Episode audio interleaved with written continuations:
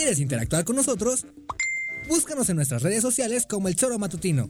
Agréganos en WhatsApp al 777-443-4208. ¿Y por qué no? Sintonízanos desde la página web www.elchoromatutino.com. También puedes llamarnos a cabina al 311-6050. De lunes a viernes, de 1 a 3 de la tarde por Radio Desafío. Somos la mejor revista informativa del país. Somos...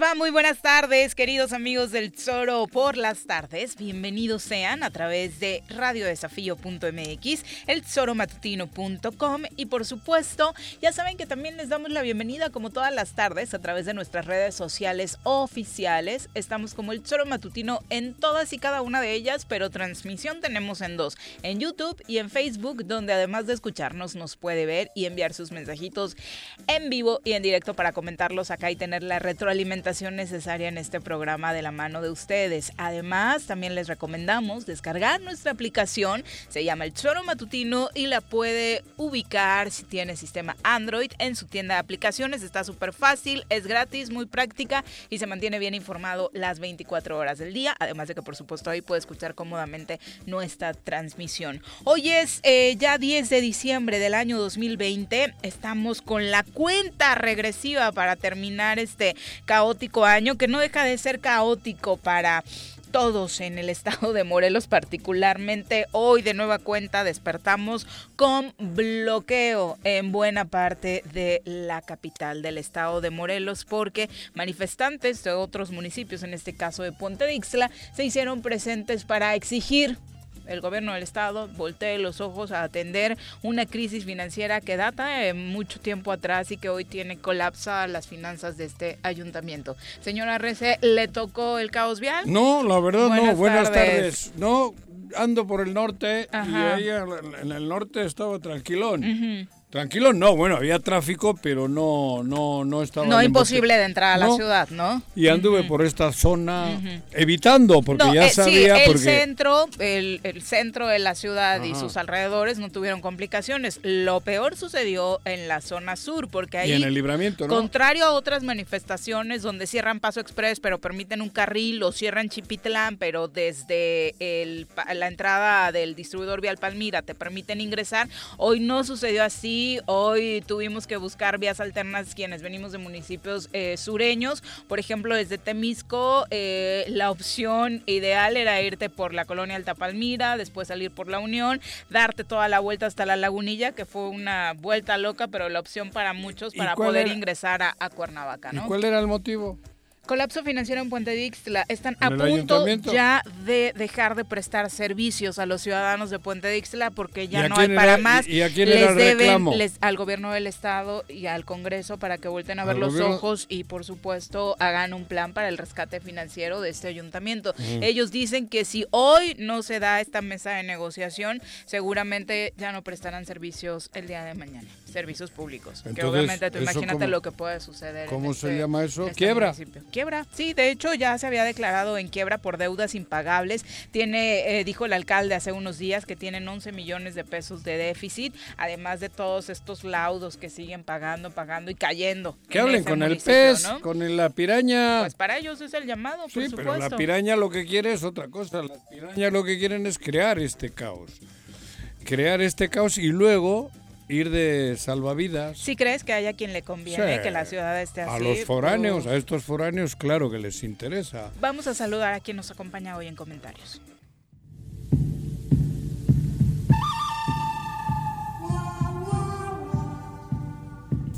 Partiendo desde la ex hacienda, pasando por la parada del 84 y cruzando el puente del pollo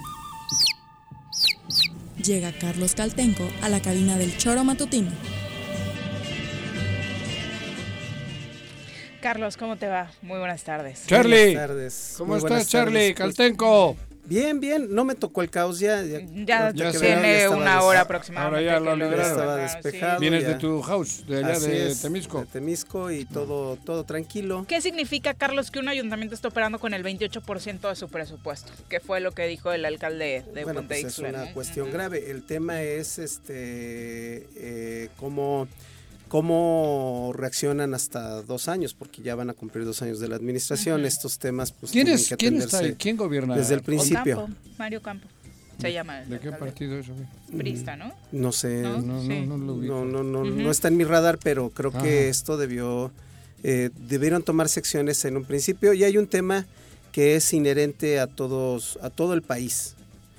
Eh, de casi 3.000 municipios que hay en el ah, país. No, por la coalición. Morena, PSPT. Ah, de casi 3.000. ¿Morena, PSPT? Sí, sí, Ahí va la hostia. Es de la coalición. Son Mira qué bueno, cabrón. Poco más de 500 municipios que cobran predial, que es el principal impuesto que puede cobrar un municipio. Entonces, hay municipios, entre más rural sea el municipio, menos, menos predial cobra.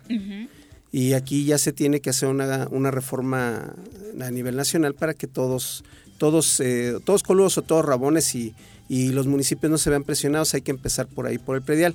Éxito de municipios que han avanzado en, aumentar, incrementar su padrón del predial, porque mucha gente no paga en la actualidad, es Yautepec, por ejemplo. Tiene muchos recursos frescos gracias a que se ha ampliado la base grabable, porque con mucha frecuencia aquellos este, asentamientos irregulares que eran ejidos se convirtieron en, en colonias este, no están pagando predial. Y digo, aquí a lo mejor puede resultar impopular la opinión, pero eh, todos debemos, todos exigimos calles, todos exigimos basura, todos exigimos alumbrado, todos exigimos seguridad, pero no todos pagamos predial y todos y es el círculo vicioso porque muchos ciudadanos dicen no pago porque de por sí no me prestan no me da una buena calidad en los servicios no aunque aquí estamos hablando de, no de quienes este ya tienen su cuenta catastral y pagan. No estamos hablando de quienes no. Yo te puedo decir por ejemplo en Temisco este el 35-40% de los predios no están pagando predial no porque no lo quieran pagar sino porque simplemente no es, simplemente no están, inscritos al, al, padrón catastral. ¿Qué pasó hoy en Cuernavaca? Ya nuestra compañera Tirsa Duarte está en la línea telefónica con todos los detalles. Tirsa, muy buenas tardes. Viri, Juanjo, Carlos, buenas tardes. Buenas tardes también a todo el auditorio. Trabajadores de confianza y sindicalizados del Ayuntamiento de Puente Dixla bloquearon los principales accesos a la ciudad de Cuernavaca, esto en demanda de liquidez financiera. Aseguran que las deudas, que, se les adeudan quincenas, por lo menos dos a algunos. Además, eh, no han podido cerrar los convenios de comisiones de trabajo ni la revisión a los contratos laborales a los que tienen derecho y esto se realiza cada año. Detalló Viviana Spin Alcázar, representante de los trabajadores sindicalizados. Con eh, manifestación enviaron un exhorto al gobierno del estado y al Congreso local para que ayuden al municipio, pues está en riesgo la falta de liquidez y que puedan dejar de brindar los servicios municipales, entre los que destacaron la recolección de basura. Aseguraban hasta esa hora que no levantarían el bloqueo hasta ser atendidos por las autoridades. Escuchemos la voz de Viviana Espín. Estamos este, preocupados porque la verdad no tenemos, no hay finanzas este, sanas en el municipio de Puente Isla. Hace falta un verdadero rescate financiero. Y esta es una primera acción, después sería brazos caídos, huelga, paros, y dice el representante de confianza que eh, suspender servicios municipales. ¿Qué sigue? Es que está en riesgo, de hecho está en riesgo de que el municipio de Puente de Isla, por la falta de liquidez, deje de prestar servicios a la ciudadanía. O sea, va a llegar el momento en el que no haya ni para la gasolina, para que se muevan los camiones de carros de basura. Este, la verdad sí está preocupante la situación del punto de vista. Entonces, nuevamente un exhorto, un llamado al gobierno del Estado y al Congreso. Sí, es que señalaban pues también la, el alumbrado público y demás servicios básicos para la población de aquel municipio. Más tarde anunciaron que se estarían trasladando al Congreso del Estado para exigir que se les apoye con un rescate financiero y ya llegaron hace unos minutos, mantienen cerrada la calle Gándara que está a la altura del Poder Legislativo. En estos momentos allá hay una mesa de diálogo entre los representantes del Poder Ejecutivo y el edil de aquel municipio, Mario Ocampo Ocampo. Cabe destacar que hace unos días fue el propio edil quien declaró el quiebre financiero del municipio por deudas heredadas por un monto de 200 millones de pesos y la posibilidad de ser destituido por no poder pagar estos laudos, así como la disminución de los apoyos estatales y federales que los estarían afectando. Mi reporte. ¿Se sabe, Tirsa, quién es el representante del Ejecutivo Estatal en esta negociación? Del Ejecutivo Estatal no no hay informado que haya llegado ya algún representante en esta mesa. ¿Solo hay del Congreso?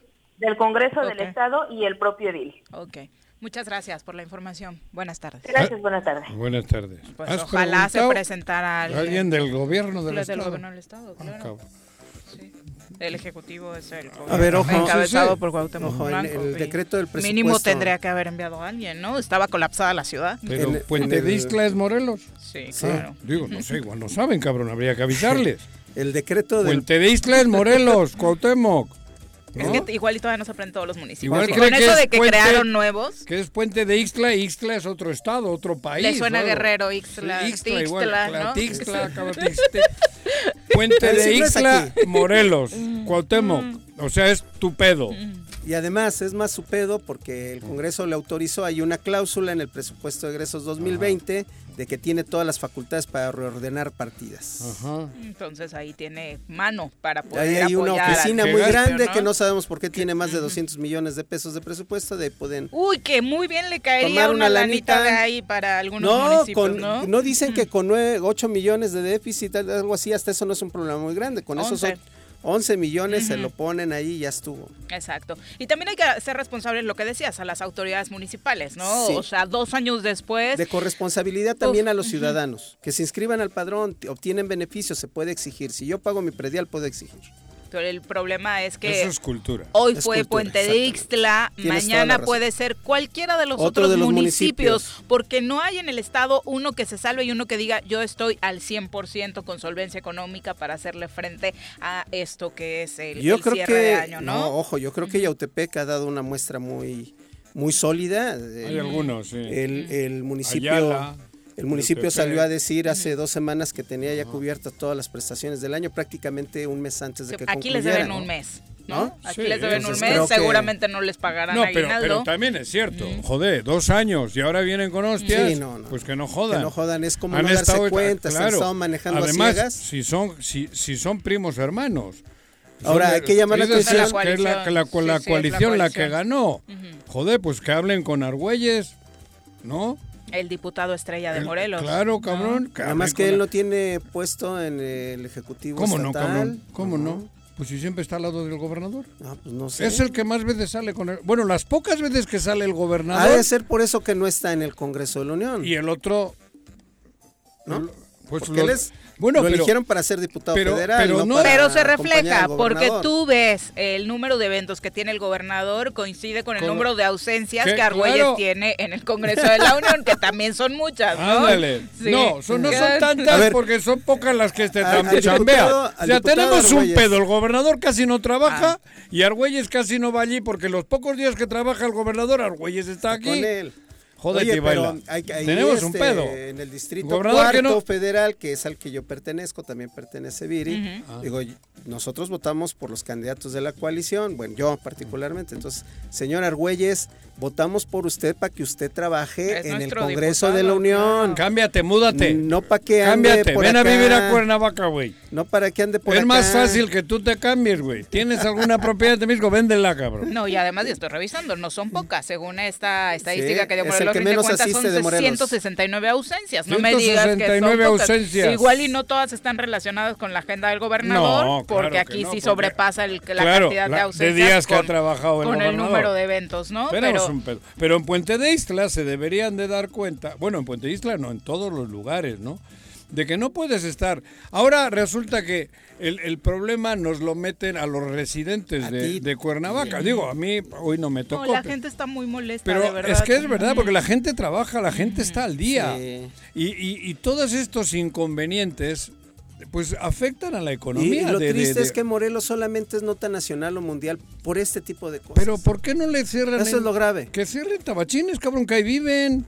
Digo, perdón por los residentes en tabachines. Pero cabrón. Te vas a echar en contra a todos no, los vecinos de Tabachines. Pues, ¿Para qué lo recibieron? ¿Para qué hicieron la cloaca, el nido de, de, de, estos ahí adentro? Eso no es mi pedo. Que, que vivan en la ciudad por fuera. Ahí, ahí dentro están a toda madre, bien protegiditos, cabrón. Pero por eso digo, joder, los de Puente de Isla y los que vayan a Tabachines y ahí están todos. Y hay, hay, hay residen de verdad, muy claro. Soy toda la gente que viene de la zona sur a buscar, que de por sí ya sale con las condiciones sanitarias terribles que tenemos. Ajá. Salen con ese riesgo, ¿no? Y luego llegar a Cuernavaca hoy se volvió prácticamente imposible. El, el, cortado, sí, el ejemplo. No se podía entrar. Sí, sí, sí. El ejemplo que tenemos hoy. La señora que viene de Xochocotla a vender comida aquí en la esquina. Acaba de llegar, prácticamente ya no va a vender porque la fuerza, fuerza de su venta es en el desayuno. No, ya no, no pudo llegar en esa hora y todo lo que ella invierte diario, pues obviamente no. Yo entiendo que hay que luchar, yo mm. entiendo y, y, hay que reivindicar y hay que. Pero cabrón, dos no años. a los demás. Dos años. No, pues hay, a, si fuese que es común, general, ¿qué es lo que deberíamos de hacer de una vez por todas? Ahí sí. Salir todos los todos, municipios. Ahora, ¿no? Todos, cabrón. ¿Cuál sería sí. un cambio radical que podría beneficiar a los ¿Que municipios? renuncie el no, gobernador? Bueno, también. Pero ah, ese cabrón. es inmediato. Un cambio sí, ya radical. No, no, estabas con esa vía, con José. No, pero ah, no, es que él me ha preguntado. Ah, okay. No, bueno, yo pero ese, ese, es un cambio inmediato. Yo, yo, no he dicho que yo. Ese digo, es una ese es un. Como, ¿La mejor?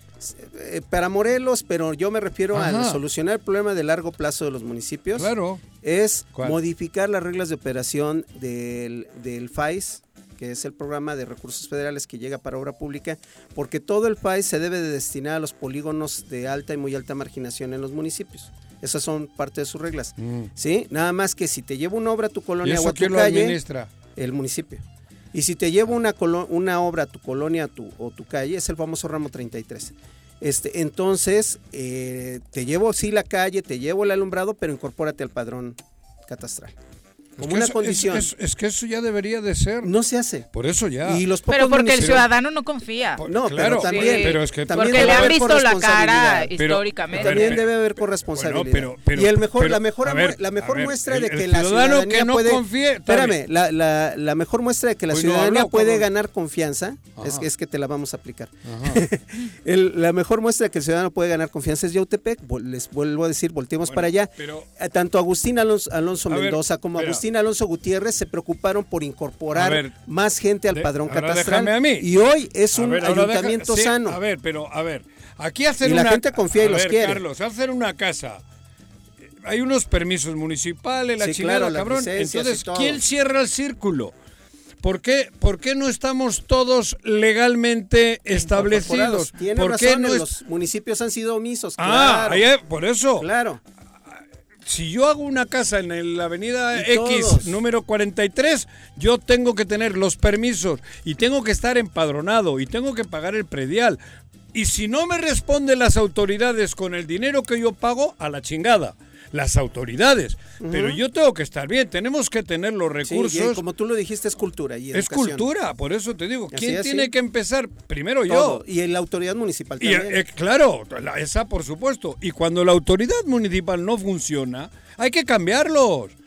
Es, es, que ese es el poder que tiene el pueblo, pero primero el pueblo tiene que estar bien y tiene que contribuir para que estas cosas no ocurran. Y si el dinero se lo roban, ahí hay que intervenir. Claro, en claro. ese momento. El gran el... problema, por ejemplo, en Puente de Ixtla es cómo le pides hoy al ciudadano que te pague impuestos, que se incorpore primero en un año de crisis sanitaria no, claro. y económica. Segundo, después de más o menos tres trienios en los que no ha habido inversión en ese municipio. Al contrario, han no. heredado deuda tras deuda tras deuda, incrementándola. La autoridad municipal no ha sido corresponsable con claro. el ciudadano. Pero el ciudadano, todo empieza en el ciudadano. Tenemos los gobiernos que nosotros hemos, hemos querido tener. Y Tenemos, lo peor del caso. Somos co cómplice o, Hay un tema, Lo peor del caso es que con quien ha robado en ese municipio no ha existido justicia. No, hay nadie, no hay nadie pagando ah, por el robo que ha existido, hablando particularmente de Puente Ixtla. Porque ha habido mucha complicidad. En eso, Encima les a esta casta que lleva gobernando les besamos la mano y encima les chupamos todo porque eh, eh, no yo no hablo en general la sociedad no yo yo menos pero no me incluyo me incluyo, porque es así. Sí, porque hay que ser corresponsables, creo que en eso tienes toda la... Los dos tienen razón, pero mira... ¿Por qué, ¿Por qué Yautepec está bien? ¿Sabes? Joder, está bien Yautepec, pero porque casualmente hay una familia que creo que lo ha hecho bien. Te voy a poner un ejemplo... Y ha caminado de la mano con la ciudadanía. De la mano. Le voy a poner un ejemplo a la ciudadanía que les va a dar risa. ¿Cuál? Eh, van a ser dos ejemplos, uno, uno grande y uno pequeño, de, casos reales que tuve la oportunidad de conocer. A ver. Este, un vecino de ahí de, Pueblo Viejo está construyendo su casa, le llega el inspector, le, este, el inspector le dice que va a tener, que le va a clausurar la obra porque no tiene una licencia de construcción. Empezó mal la obra. Ajá. Él le acude, oye, ayúdame, que la multa, que no sé qué. le digo, a ver, déjame que revisar este, o lo primero la sanción al funcionario público que le está queriendo extorsionar y eso fue lo primero que se hizo, ¿no? Y se le separó del cargo a ese servidor. Pero lo segundo es que si él hubiera ido a manifestar su construcción, estaba dentro de los 60, dentro de los 49 metros que le permitía gratuito. Y se hubiera ahorrado. y se hubiera ahorrado la multa, ¿no? Y le digo, pues eso te pasa por no conocer y por no preguntar y por, por quererte arreglar por fuera lo que le pagó al funcionario este para que se hiciera de la vista gorda, le salía más caro que si hubiera construido una obra de 100 metros. Dime. ese es otro de los pero, hablando de ese todavía, tú dime, ¿Cuántos de nosotros sabemos que los inspectores son unos extorsionadores desde hace 20 ¿eh? años? Y nadie somos capaces de ah, exigir, ah, alguien no, a ver, preséntame Yo llevo 20 años en Morelos claro. y siempre se ha sabido que hay un grupo en todos lados. En ¿eh? todos los ayuntamientos o en casi todos. que son una mafia extorsionadora. Extorsionan a las tienditas. Sin duda. Vamos a, ponerle en pausa, pausa un poquito a este tema. Ya tenemos en la línea telefónica a la doctora Brenda Valderrama. Desde la Academia de Ciencias de Morelos, la doctora Brenda Valderrama nos comparte la información más relevante del coronavirus. Doctora, en primer lugar, felicitarte eh, antes de cualquier otro tema por este premio que vas a recibir, el Premio México de Periodismo Ricardo Flores Magón 2019-2020, donde se reconoce tu calidad profesional, eh, particularmente en el tema de la difusión científica. Muy buenas tardes. Muy buenas tardes, muchísimas gracias. Realmente no saben cómo se los agradezco. Estoy muy contenta porque ustedes saben que esta no es mi actividad principal. En realidad ha sido una actividad lateral desde hace ya varios años y pues me da gusto porque eso significa que a alguien le interesa y a alguien le está sirviendo. Oye, aquí tienes muchos fans, doctora. O sea, nada más eh, de las pocas veces que no has podido entrar el día que regularmente tenemos asignado martes o jueves para la charla del COVID-19, la gente empieza a preguntar por ti. Regularmente ah. tenemos mucho interés en, cuestión de dudas. Eh, también eh, la polémica que se crea para quien no comparte del todo las opiniones, pero que ayuda, ¿no? A este aprendizaje que hemos tenido todos en un año tan complicado. Así es. Pues sí, y más complicado se va a poner, porque eh, quería comentar con ustedes los lineamientos estatales para el tema COVID. Eh, desde el pasado 12 de junio se emitió unos lineamientos que estaban eh, sincronizados con el tema del semáforo. Ya desde ese momento pues cuestionamos estos lineamientos porque no tienen ningún criterio epidemiológico, son como un rasero y lo que dicen todos al 100, todos al 50, todos al 25 y todos cerrados. ¿Sí? Sin embargo, tenían un mínimo de sentido eh, eh, en dos aspectos. Primero, porque en el nivel naranja sí se dejaban fuera algunas actividades de alto riesgo y porque consideraba al transporte público como un punto neurálgico que tenía que tener una normatividad y una regulación diferenciada. Desafortunadamente, el pasado 8 de diciembre se emite una nueva versión de estos lineamientos donde se revierte este poco sentido epidemiológico que tenía la primera versión. Ahora ya se permite la apertura en nivel naranja, prácticamente de todo excepto bares, discotecas, clubes nocturnos y cantinas. ¿Sí? ¿Sí? Prácticamente todo. Y todo con un criterio muy ambiguo, difícil de regular, difícil de comprobar, que es el aforo. Nos dice, por ejemplo, tiendas, plazas comerciales con un 25% de aforo. ¿Cómo se mide el aforo en una plaza comercial? ¿Quién controla el aforo con entradas y salidas múltiples? Sí, todas las plazas tienen sus papelitos de máximo mil, máximo 500. ¿Y quién sabe cuántos hay? Claro, quién entra, quién sale. Nadie. los monitorea, no, es, un tema fácil. No hay nadie que está contando como cuando subíamos al avión, con aquel clic, clic, clic. Antiguamente te contaban, ¿te acuerdas? Sí, hay muchas formas de hacerlo, pero no lo están haciendo. Y, la ambigüedad y la, el retroceso tan grande que tuvo esta norma de negatividad, pues genera un vacío, porque de nada sirve, por ejemplo, eh, la directiva del, del, del Congreso del Estado para el tema de los cubrebocas, si la directiva estatal no lo considere necesario, no lo sanciona. Por otro lado, y de manera muy grave, y ahí ustedes me van a ayudar a interpretarlo, el 10 de junio había un apartado especial para eh, movilidad y transporte, donde se dejaba estipulado con toda precisión o con precisión cómo debía ser el tema del aforo en el transporte público. Eso desaparece por completo. El transporte público ya no tiene ninguna... No hay, límites, no. hay límites. Doctora... No hay límite, ninguno. Eh, Brenda. En, la del 8 de diciembre. Sí, aquí estoy. estadísticamente creo que el transporte público es uno de los principales eventos en la vida cotidiana que provoca el contagio, está demostrado. Sí, no solamente lo provoca, sino que lo dispersa, y eso es también muy grave. ¿Sí? El ser un espacio cerrado donde convives con otras personas más de 15 minutos, pues lo vuelve un sitio de alto contagio pero además los va dejando en diferentes colonias. ¿sí? No solamente es un sitio de alto contagio como podría ser una iglesia o un, restaurante, sino que además lo dispersa en el territorio.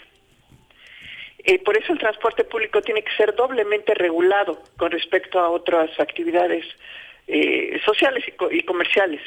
Y desafortunadamente, por las razones que desconozco, desaparece de la normatividad del 8 de diciembre y eso es muy preocupante pues tratando de privilegiar algunos intereses, ¿no? Pero obviamente cuando ciertos sectores se ponían duros, en este caso el del transporte, pues terminan por complacer y quedar bien con cierto sector en lugar de privilegiar el cuidado de la ciudadanía.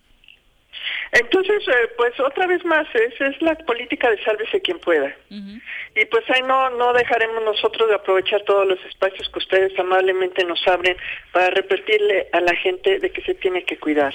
La vacuna es una realidad, pero es una realidad lejana, distante, compleja, eh, y, va a tardar todavía muchos meses en que podamos tener nosotros eh, simples mortales acceso a la vacuna.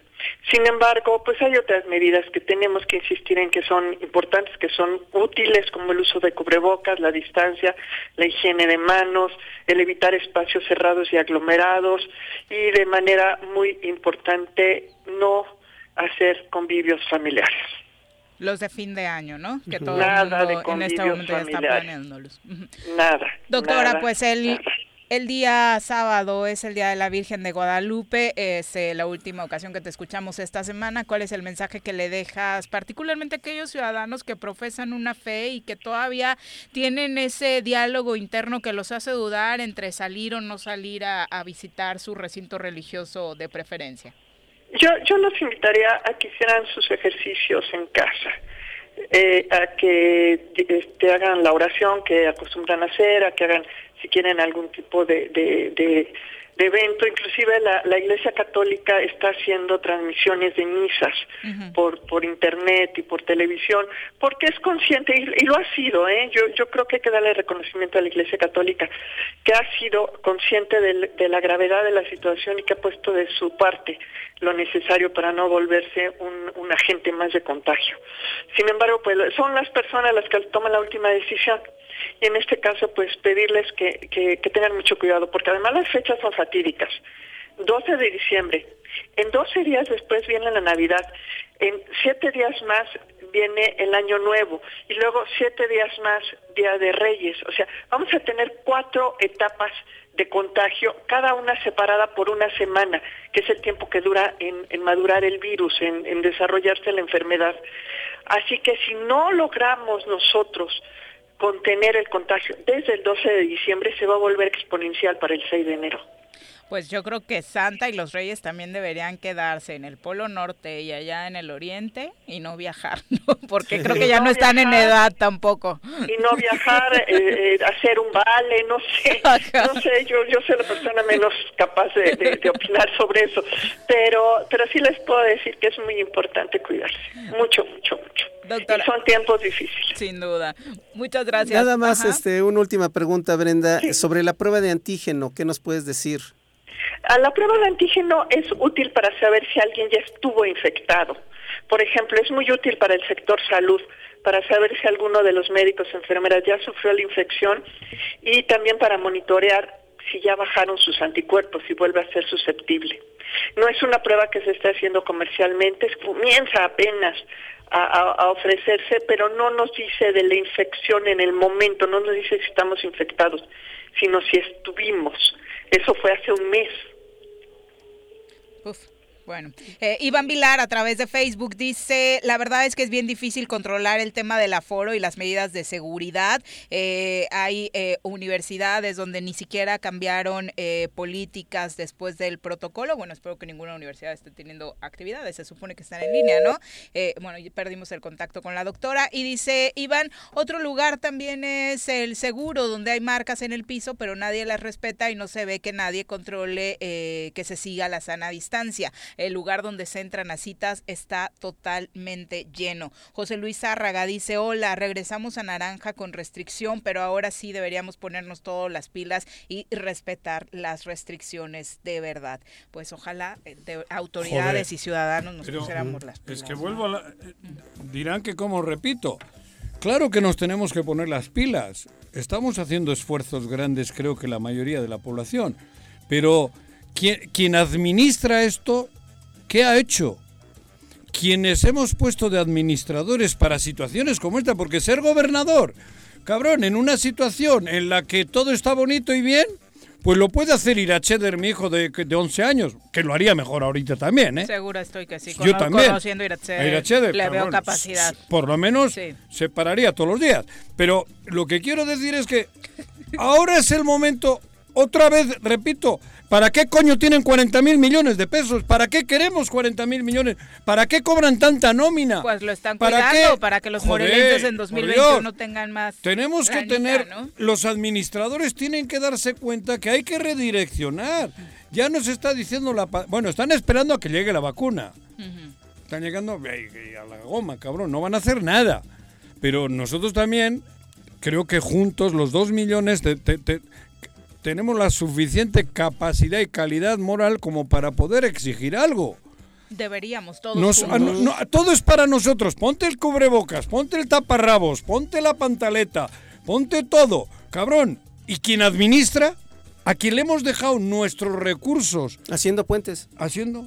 Ah, haciendo puentes, pero cabrón, de vacaciones. Sí, el comparativo que están haciendo en diferentes diarios nacionales, quienes han estado durante todos estos días replicando la información que Morelos Rinde Cuentas ha publicado sobre las ausencias del gobernador, de verdad dan, dan mucha vergüenza. ¿eh? Es, es increíble como hoy la portada, de, por ejemplo, el diario La Razón eh, pone en, cabeza en la portada, es emblemática, ¿eh? ¿eh? la parte superior tiene a una Angela Merkel. Sí con una Alemania con 500 muertes promedios diarios, quebrándose la cabeza, preocupada, se ve casi devastada Angela Merkel ante la situación. Ayer dio un discurso histórico en el Parlamento y esto es lo que eh, pone como emblemático el diario. Y abajo... Como una frase bastante cruda, ¿no? Sí, lo de los abuelos, ¿no? Y por supuesto, abajo en este diario aparecen las estadísticas del gobernador ausente que es Cuauhtémoc Blanco, eh, replicando con estadísticas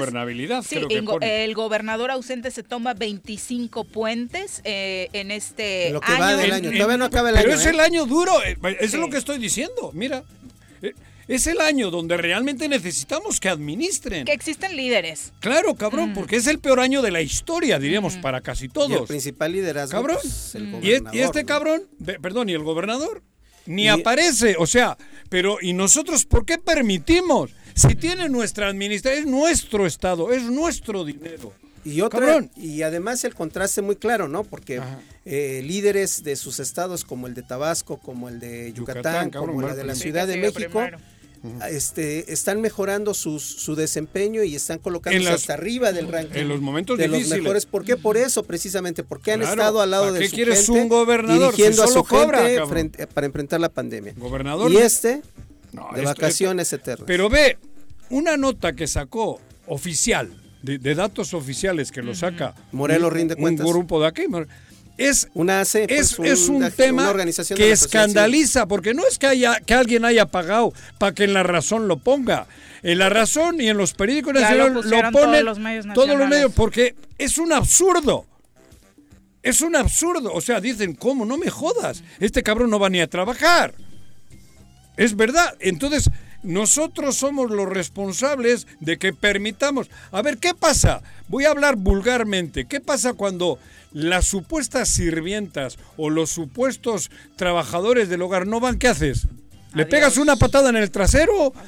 ¿Ni le liquidas? Porque un día no ha podido venir igual Pero a, cualquier trabajador, ¿eh? Bueno, eso te hablo, mm. por eso. Tenemos estos sinvergüenzas que no están. Es, es, una, es una vergüenza, Carlos que la, prensa nacional en titulares digan que, que el gobernador es ingobernabilidad, pone la palabra. Sí, por supuesto. y, recuerda casos como cuando no lo Y luego da la conferencia de prensa el lunes y todos de babosos ahí oyéndole. Bueno, ni siquiera la da él. Bueno, él no la ah, da, pero la da eh, en su crónica los diario. los de la trama son los que dan la conferencia. El diario La Razón comenta cómo en varias ocasiones en las que el gobernador se ha ausentado por varios días tuvo, y creo que todos lo recordamos en su momento, que salir a decir el jefe de la oficina, José Manuel Sanz, que el gobernador estaba en Morelos, que se mantenían todos en el gabinete en contacto con él. Eh, él está aquí, cerca de aquí, dijo en, aquel momento, está en contacto permanente. Yo hablo con él cuatro veces al día. Ustedes ven que está en contacto no va a tener actos públicos en estos días, dijo en aquel entonces eh, José Manuel Sanz, para tratar de justificar que los morelenses no habíamos visto al gobernador casi en dos semanas, ¿no? Eh, es parte de lo que ejemplifica eh, hoy el diario La Razón. y también se hace un recuento, un comparativo de días que tuvo actividad el gobernador del estado de Morelos con otros ciudadanos. Por ejemplo, el gobernador, tomando en cuenta el dato de 168 días activos de 366. Los estudiantes que son los que quedan en segundo lugar, 190 eh, van días de 366 van a la escuela. Ah, ah, Un empleado de gobierno la burocracia, 240 de, 366. 366 eh, empleado, un empleado comercial este año trabajó 246 días de 366. ¿Y, obviamente la carga del obrero es la más fuerte, 298 días de, 366, ¿no? o sea, no, no le llegan ni a los talones al obrero. Pero eso parece que es que nosotros queremos ensalzar lo lo, lo, lo, lo, malo que es, pero no. Eso es una cruda realidad. Entiéndanlo, morelenses.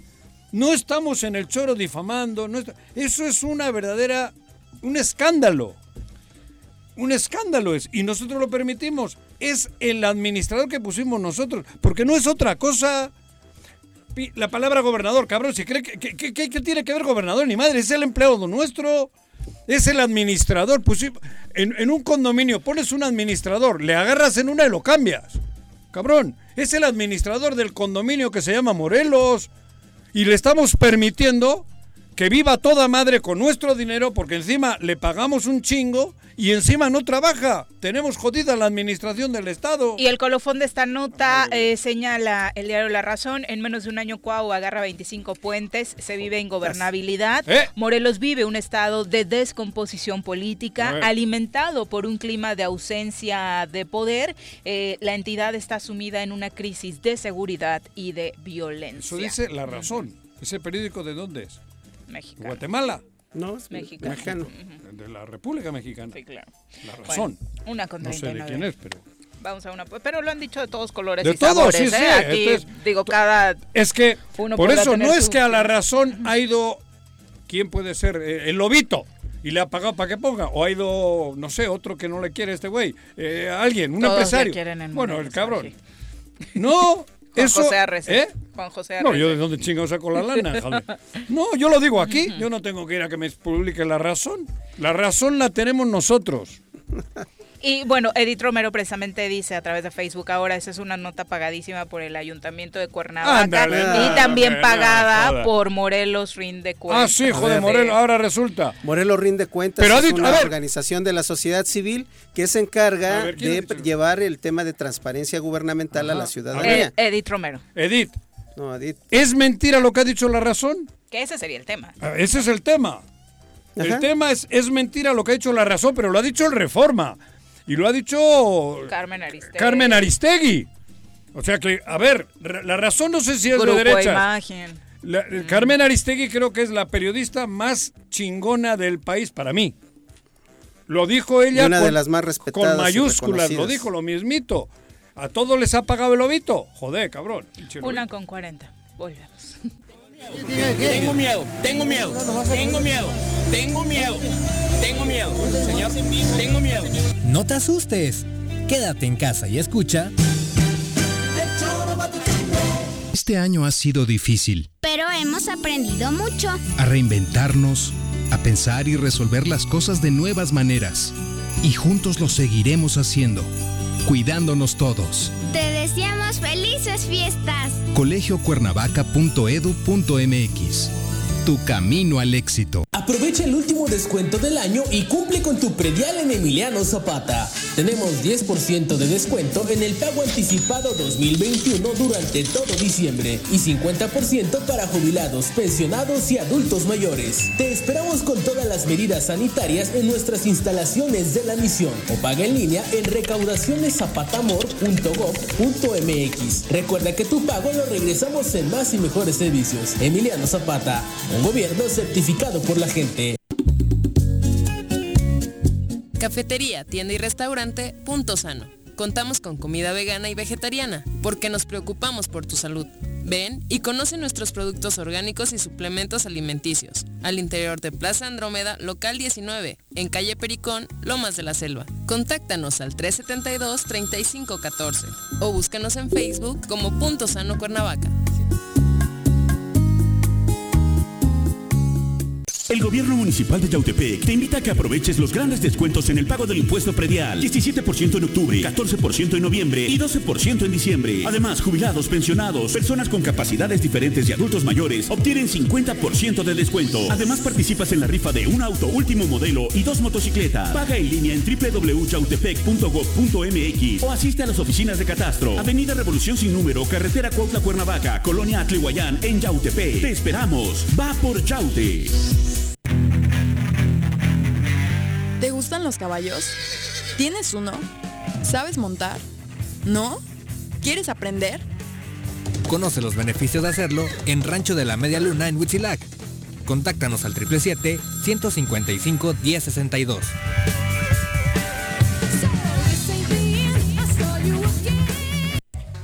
Me amarran como puerco. Mire.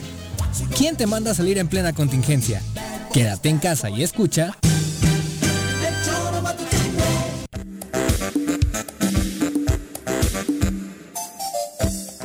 43 de la tarde. Sus comentarios los esperamos a través de las redes sociales, en Twitter, en Facebook, en YouTube. Estamos como el Choro Matutino. Vía WhatsApp, Carlos. Vía WhatsApp en el Choro WhatsApp 777-443-4208. ¿Y en cabina, señora RC? Directo, 311-6050. Perfecto.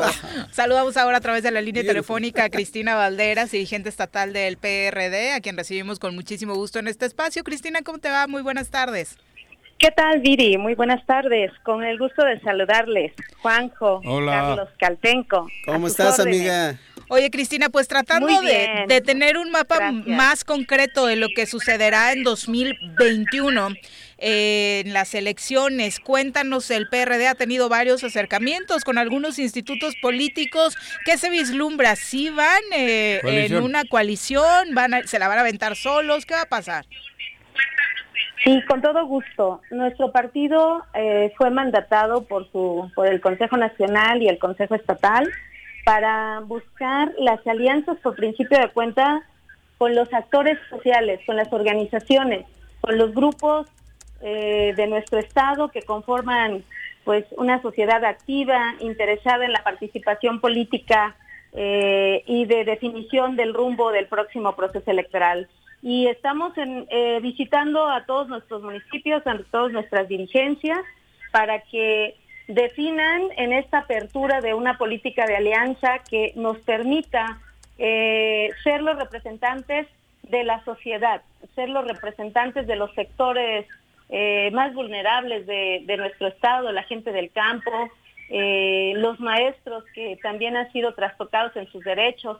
En materia educativa, el PRD pues tiene propuesta para retomar el rumbo que se necesita para el próximo gobierno y el próximo proceso electoral. Entonces nosotros iremos con quien nos mandaten nuestras direcciones municipales, pero principalmente también estamos invitando a que a este proceso electoral participen los ciudadanos, los ciudadanos eh, hombres y mujeres buenos que quieran y amen al Estado para poder transformar de manera franca, con eh, sensibilidad de la problemática por la que estamos pasando.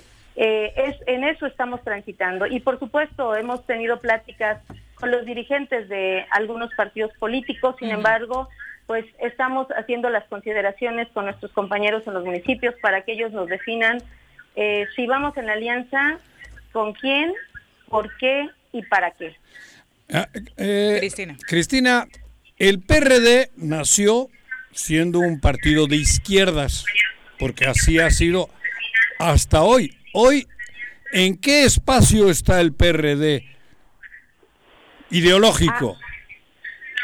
Bueno, los espacios de los partidos están muy definidos en su plataforma política. Nuestra declaración de principios es muy clara y representamos ah, de manera ideológica a los a la sociedad y a los grupos más vulnerables.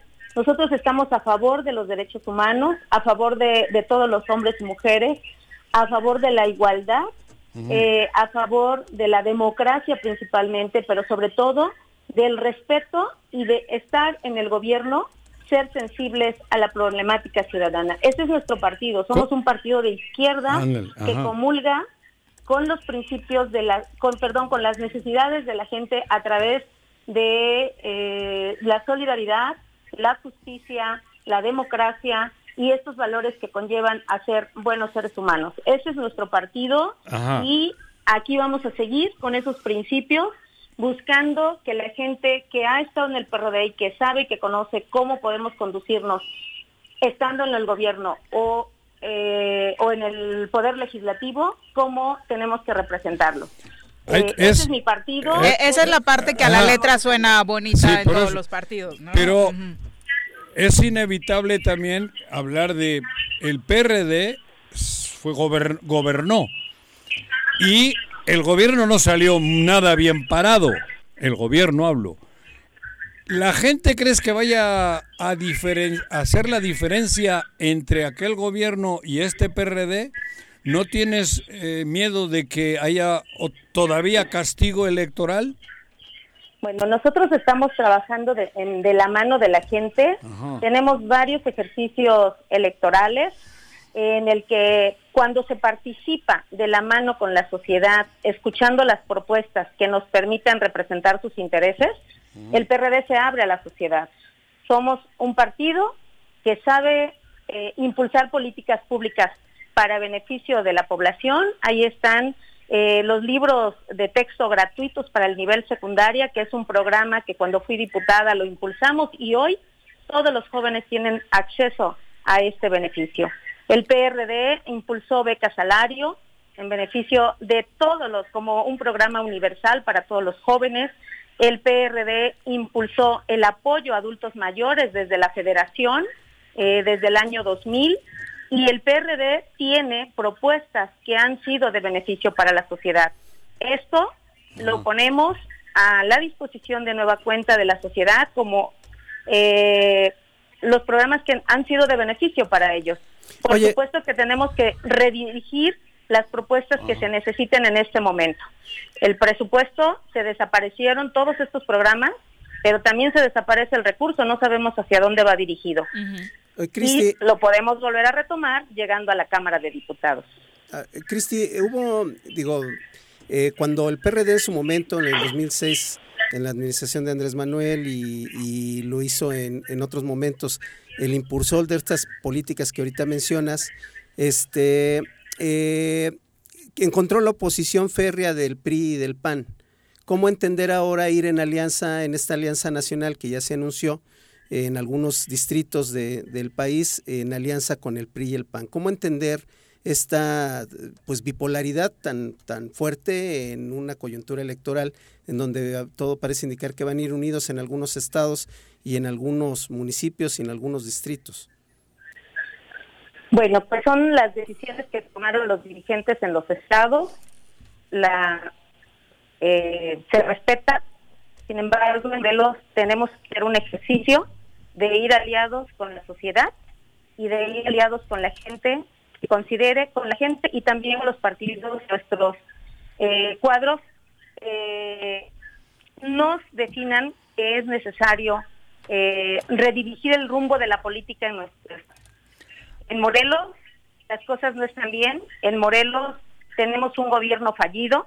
En gobiernos no hay gobernador, tenemos un gobierno ausente. Y en este caso, el PRD en Morelos vamos a tomar en cuenta a nuestra militancia y a la sociedad para que, eh, de ser necesario, eh, se, coincida con un programa, más que con partidos o sus ideologías que no están a discusión, cada quien tiene su ideología o su forma de ser, pero lo que nosotros vamos a privilegiar son las plataformas eh, políticas que tengan de beneficio para la sociedad. Podremos continuar en Morelos con esa clase de gobernantes que ni oyen, ni ven, ni escuchan y eh, los morelenses estamos mm, descobijados, no encontramos respuesta ante ninguna necesidad que hoy se plantea frente al gobierno. Nosotros en Morelos vamos a trabajar del lado de la gente como ya lo hemos hecho en otros momentos. Exacto. Eso es lo que te quería comentar, porque curiosamente, desde el gobierno y desde sus redes y desde algunos sectores conocidos, madrean al PRD mencionando personajes que incluso ni ganaron ni están. Y sin embargo, el PRD creo que en algunos lugares ganó, en esta última pasada también, y tiene gente que creo que es buena, con la que sí deberían de estar arropados, en lugar de, de, dejarse llevar por aquellos que no están y no ganaron, que es por lo que les acusan a ustedes de cosas feas.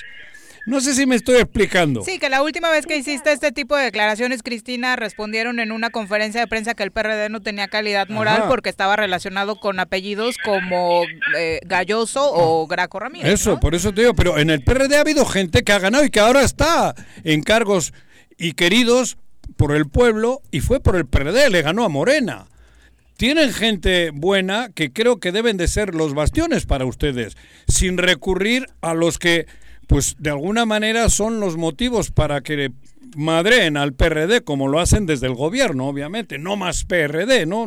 Por ahí tienen un portal. Quiero entender, eh, quien habla y se expresa de nosotros de esa manera es porque no conocen al Estado y no conocen a integramos el, al PRD.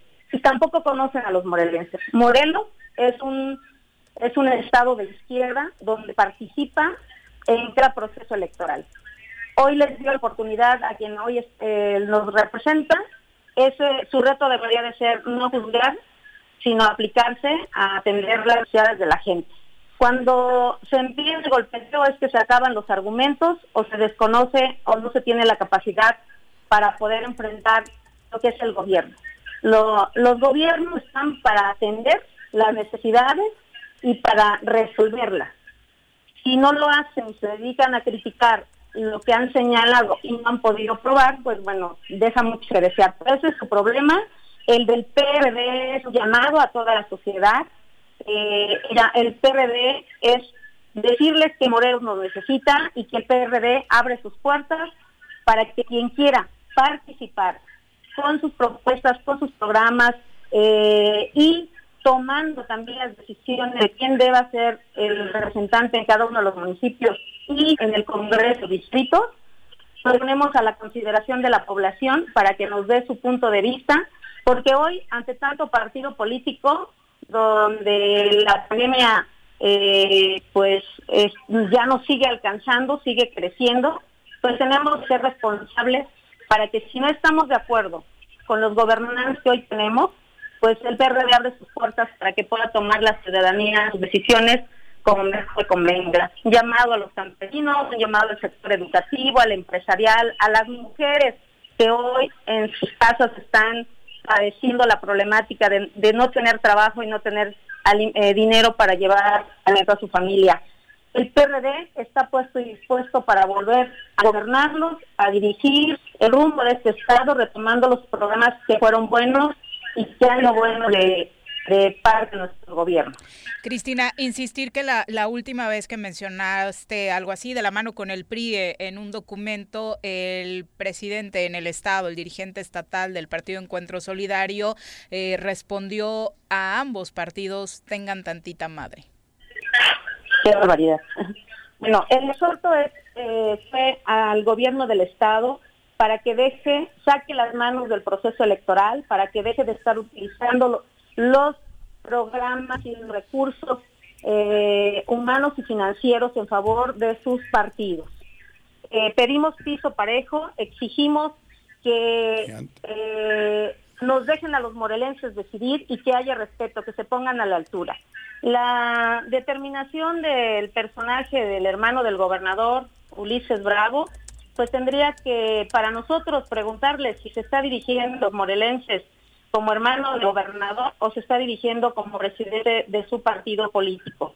Eh, en ese sentido, pues es muy lamentable, es penoso, ¿no? Tener que aceptarle ese tipo de comentarios misóginos, yo decía micromachistas, porque no deja nada, no ayuda en nada, no abona para transitar en un, un proceso electoral difícil y, complejo como hoy estamos viviendo en este país, Morelos no está exento. Rechazamos y exigimos que se retracte de sus palabras, porque bueno, también habla de qué tipo de personas están al frente del gobierno y, y nos están dirigiendo y nos están gobernando. Cristina, pues muchas gracias por la comunicación. Gracias, un saludo a Carlos Caltenco, Viri, Juanjo Arrece. Estoy a sus órdenes y agradecerles el espacio que nos brindan ponernos a sus órdenes cuando sea necesario. Seguimos trabajando por el bien de Morelos. Gracias, buenas tardes. Un abrazo, amiga. Adiós. Un abrazo. Bueno, pues ahí está, qué cosa, ¿no? no tan solo recordar la respuesta. no, pero mi respeto está bien por ello, porque no, no tiene que ser fácil. No, no, puede ser fácil, es una de las... Es, un dilema, digo, yo supongo que tienen que reciclar muchas cosas, ¿no? Eh, más que reciclar, este, refundar, o replantearse muchas cosas, porque eh, una de, uno, algo que... coincide en todos los analistas es la ausencia de, de una eh, solidez moral para cuestionar precisamente las cosas que por eso creo que pero con la gente que lo ha hecho bien el PRD agruparse ¿no? agruparse por eso le por eso le ese comentario. recuperar esos valores. Los que los que realmente ganaron porque hubo gente que ganó con las siglas PRD aún estando totalmente jodidas. Porque la verdad la salida de Graco del gobierno no fue lo más fue caótico fue, fue, mala. Graco terminó muy mal su gobierno. Eso es vamos de cajón. No sé qué porcentaje de aceptación, pero... No, el desgaste fue Fue cabrón. Tuvo, tuvo, desastroso. De la mitad para, para adelante fue terrible, ¿no? Y luego no le... Fue terrible. No digo que a lo mejor... A ver, cabrón. Sí, no, no, no estoy de acuerdo. sus errores, sus cosas. Pero para el PRD de hoy, sin ellos, porque hoy siguen hablando del PRD de Graco o de Rodrigo, cuando en realidad esta otra gente que está ahí, yo creo que quiere hacer las cosas, pues como... Y puede hacerlas mejor. Pues las, debe de hacer mejor. Pero es una herramienta que los otros la pueden estar madreando porque con qué calidad dices lo que ha dicho ella, ¿no? Que no metan la mano en las elecciones, que no metan la mano en el gobierno, cuando cabrón. el pasado fue bastante similar. Por no decirlo de otra manera. Exactamente. Pero bueno, por eso creo que tienen elementos buenos en el PRD y gente. Y ella, ella misma, yo creo que es suficientemente buena e inteligente como para poder redireccionar ese PRD con la gente que, que, que, no le hizo daño al PRD. Porque hay alguna que sí le hizo daño. Y mucho. ¿No? Exacto, y bueno, de los cuatro alcaldes que ganaron bajo las siglas del PRD en la elección anterior, hablamos de Agustín Alonso Gutiérrez. Mira, cabrón. Se mantiene en el PRD de momento, ¿no? No, él, ¿Ya no? él ya tiene a principios de este año que anunció su salida del PRD. Por eso, pero, por eso, pero, pero ahí está Agustín. De Tlaltizapán, Alfredo Domínguez Mandujano, que fue uno de los alcaldes que ya se fue a, a tu partido. Sí. Abel Espín, Abel Espín en Miacatlán también es otro de los ah, alcaldes que se fue a la piraña. Me parece que el único que se mantendría es el de Jonacatepec, o ya se fue también, Israel Andrade, ¿no? Eh, creo que él se mantiene. Pero bueno, fueron gente que a pesar de, lo nefasto con que se terminó, ganaron. Ellos eran queridos por lo que se ve. Habría que, por eso, encontrar en ese PRD gente buena, porque creo que la hay. El PRD no, no solo era Rodrigo, no solo era...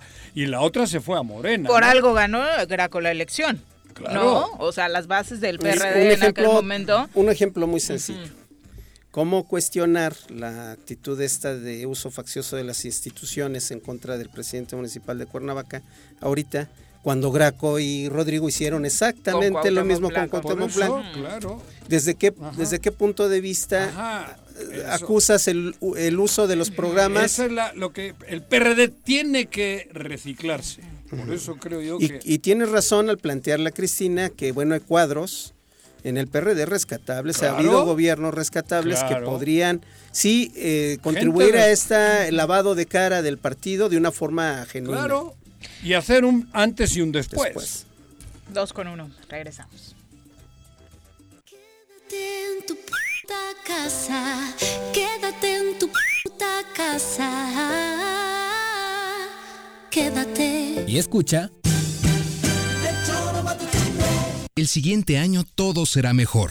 Porque aprenderemos mucho más. Y saldremos adelante como familia y como la gran comunidad educativa que somos, cuidándonos todos. Te deseamos felices fiestas. colegiocuernavaca.edu.mx Tu camino al éxito. En Morelos las y los diputados trabajan por leyes con justicia social y de beneficio para todos. A partir de este año, las actas de nacimiento no pierden vigencia, así que ya no tendrás que gastar más para realizar tus trámites. Con acciones como esta, Morelos avanza. 54 legislatura. Congreso del Estado de Morelos. ¿Quieres interactuar con nosotros?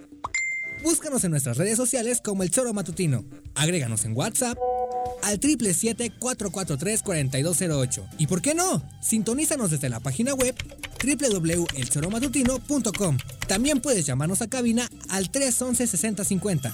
De lunes a viernes, de 1 a 3 de la tarde por Radio Desafío. Somos la mejor revista informativa del país. Somos...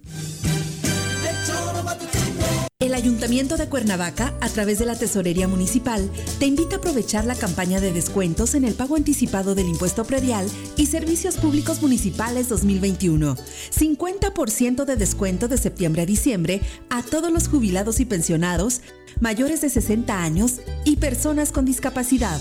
20% de descuento en septiembre y octubre y 15% de descuento en noviembre y diciembre para todos los contribuyentes. Paga en cajas en línea y a 3 y 6 meses sin intereses con tarjetas participantes. Ahorra y colabora por el bien de todos, porque Cuernavaca lo vale. Si quieres consentir a tu mascota, el mejor lugar para hacerlo es Clínica Veterinaria Mundo Mascota. Contamos con consultas, medicamentos, accesorios, alimento y servicio de pensión. Además, tenemos servicio a domicilio. Ubícanos en Avenida 10 de Abril, número 1210, Colonia Granjas, o llámanos al teléfono 169-2128. Clínica Veterinaria Mundo Mascota. ¿Se va a hacer o no se va a hacer la carnita asada? No, no se va a hacer ninguna carnita asada. Mejor quédate en casa y escucha.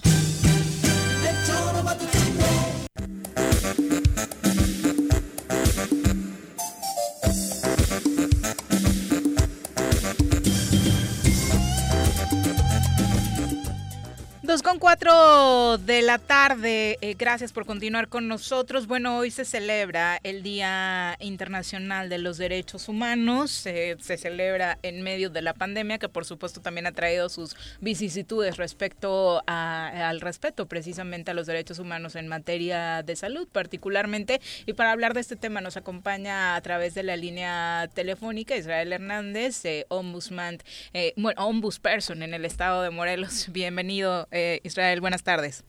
Hola, buenas tardes, Viri. Un saludo a Juanjo, a Carlos también y al auditorio que nos escucha. Hola. Bueno, un día de estos que no deberían quedar solo en la efeméride del día o en mencionar por encimita a través de un tuit, porque la verdad el mundo sigue padeciendo temas terribles en torno al respeto de los derechos humanos. Totalmente de acuerdo. Lamentablemente los derechos humanos se han eh, convertido en un discurso muy socorrido por todos quienes nos eh, estamos de alguna manera involucrados en la vida pública y a la hora de tomar acciones, a la hora de que eh, pues estos discursos se, traduzcan en, en, acciones eh, concretas, pues vemos que hay pocas personas que están comprometidas. Desde luego nosotros en la Comisión de Derechos Humanos hemos hecho muchísimo en torno a la difusión, a la defensa de derechos humanos en las distintas obligaciones y facultades que tenemos asignadas tanto a nivel constitucional como legal, Viri. En el estado de Morelos, haciendo un recuento de lo que ha sucedido en 2020, eh, ¿cuáles ejemplificarías como los peores momentos que hemos vivido en el respeto a los derechos humanos? Bueno, pues eh, a nivel eh, estatal, yo creo que se ha dado cuenta de muchas fallas estructurales en, el, en los sistemas eh, que de alguna manera inciden en los derechos de la gente más débil, de la gente más olvidada, históricamente discriminada. Me estoy refiriendo a los grupos vulnerables, a, las, a las mujeres, por supuesto, el, los feminicidios, que es la peor expresión de la, de la violencia hacia las mujeres, eh, pues que los números nos eh, revelan una, una realidad pues realmente preocupante. Eh, también los derechos de las personas con discapacidad, los derechos de las niñas, niños, adolescentes, eh, los derechos, por supuesto, también de, la gente que se dedica al periodismo, a la actividad eh, pues que, consiste en llevar la cosa pública a la sociedad, ¿no? El ejercicio del periodismo se, se da en un contexto pues muy violento, tanto a nivel nacional como a nivel local. Eh, los derechos de las comunidades, pues tanto afrodescendientes como indígenas, en fin, todas estas, eh, eh, digamos, grupos, sectores de la población que necesitan de, medidas adicionales de protección, pues creo que les, eh, les hemos fallado, se les ha fallado. También puedo mencionar a las personas que viven en situación de reclusión. Ustedes recordarán que hemos dado cuenta, hemos emitido diagnósticos inéditos sobre las condiciones reales que se viven al interior de los penales y también de los centros de arresto y retención en el Estado, que, esos están a cargo de los municipios. Y finalmente, en medio de la pandemia, un tema que ha sido motivo de discusión, obviamente no solo en nuestro país ni en nuestro estado, pero el uso del cubrebocas obligatorio. Ya hay una ley que aprobó este tema en, en Morelos. Desde tu punto de vista, es una medida que precisamente por tener un fin de protección a la salud de todos, eh, se, se debe respetar o crees que como dicen algunos, sí termina por violentar las libertades al hacerte obligar este artefacto? A ver, yo en este tema tengo que primero eh, eh, sí eh, sostener y, compartir la idea de la importancia del uso del cubrebocas, porque al final de cuentas es una medida que pues disminuye o evita la propagación acelerada del virus. La obligatoriedad a través de una ley, en eso puedo puedo diferir quizás en que se estime eh, pues constitucional, porque al final de cuentas me parece que la regulación que se emitió no es completa, tiene muchas deficiencias, eh, particularmente porque la ley no garantiza el acceso al cubrebocas, el acceso de manera gratuita y tampoco le impone la carga a los patrones, tanto en la iniciativa privada como en el sector público, para que se consideren como lo que son, ¿no? Ya una herramienta de trabajo. Y eso lo debe de garantizar la, la, la, la, clase, la parte patronal y no convertirse en una carga para los ciudadanos. Eso por decir una, una, un, primer comentario, pero también como que esta idea de la obligatoriedad del, del cubrebocas en la ley eh, como que también tiene un efecto de que se pierde la verdadera importancia de una medida que es muchísimo más efectiva y que es el aislamiento voluntario. Pero para que se cumpla con el aislamiento voluntario, las familias necesitan de un mínimo de subsistencia. claro. Entonces, eh, ¿qué, ¿qué está pasando? Estamos eh, eh, optando por una medida que no estoy diciendo que no sea que no sea adecuada, pero no es la única y no es la más eficiente. Entonces, por dejar de atender la verdaderamente importante, estamos regulando una que es complementaria. Yo les quiero recordar que a inicios de año, en, abril de este año, eh, presentamos en la Comisión de Derechos Humanos una iniciativa para que se garantizara un mínimo vital precisamente a las familias que menos tienen. Sí, sí, lo recordamos. Este, documento lo dejamos en el Consejo Estatal de Salud para que lo valoraran y lo remitieran al Congreso del Estado en esa corresponsabilidad que debería de haber y hoy por hoy ha sido una ley que no ha sido se quedó.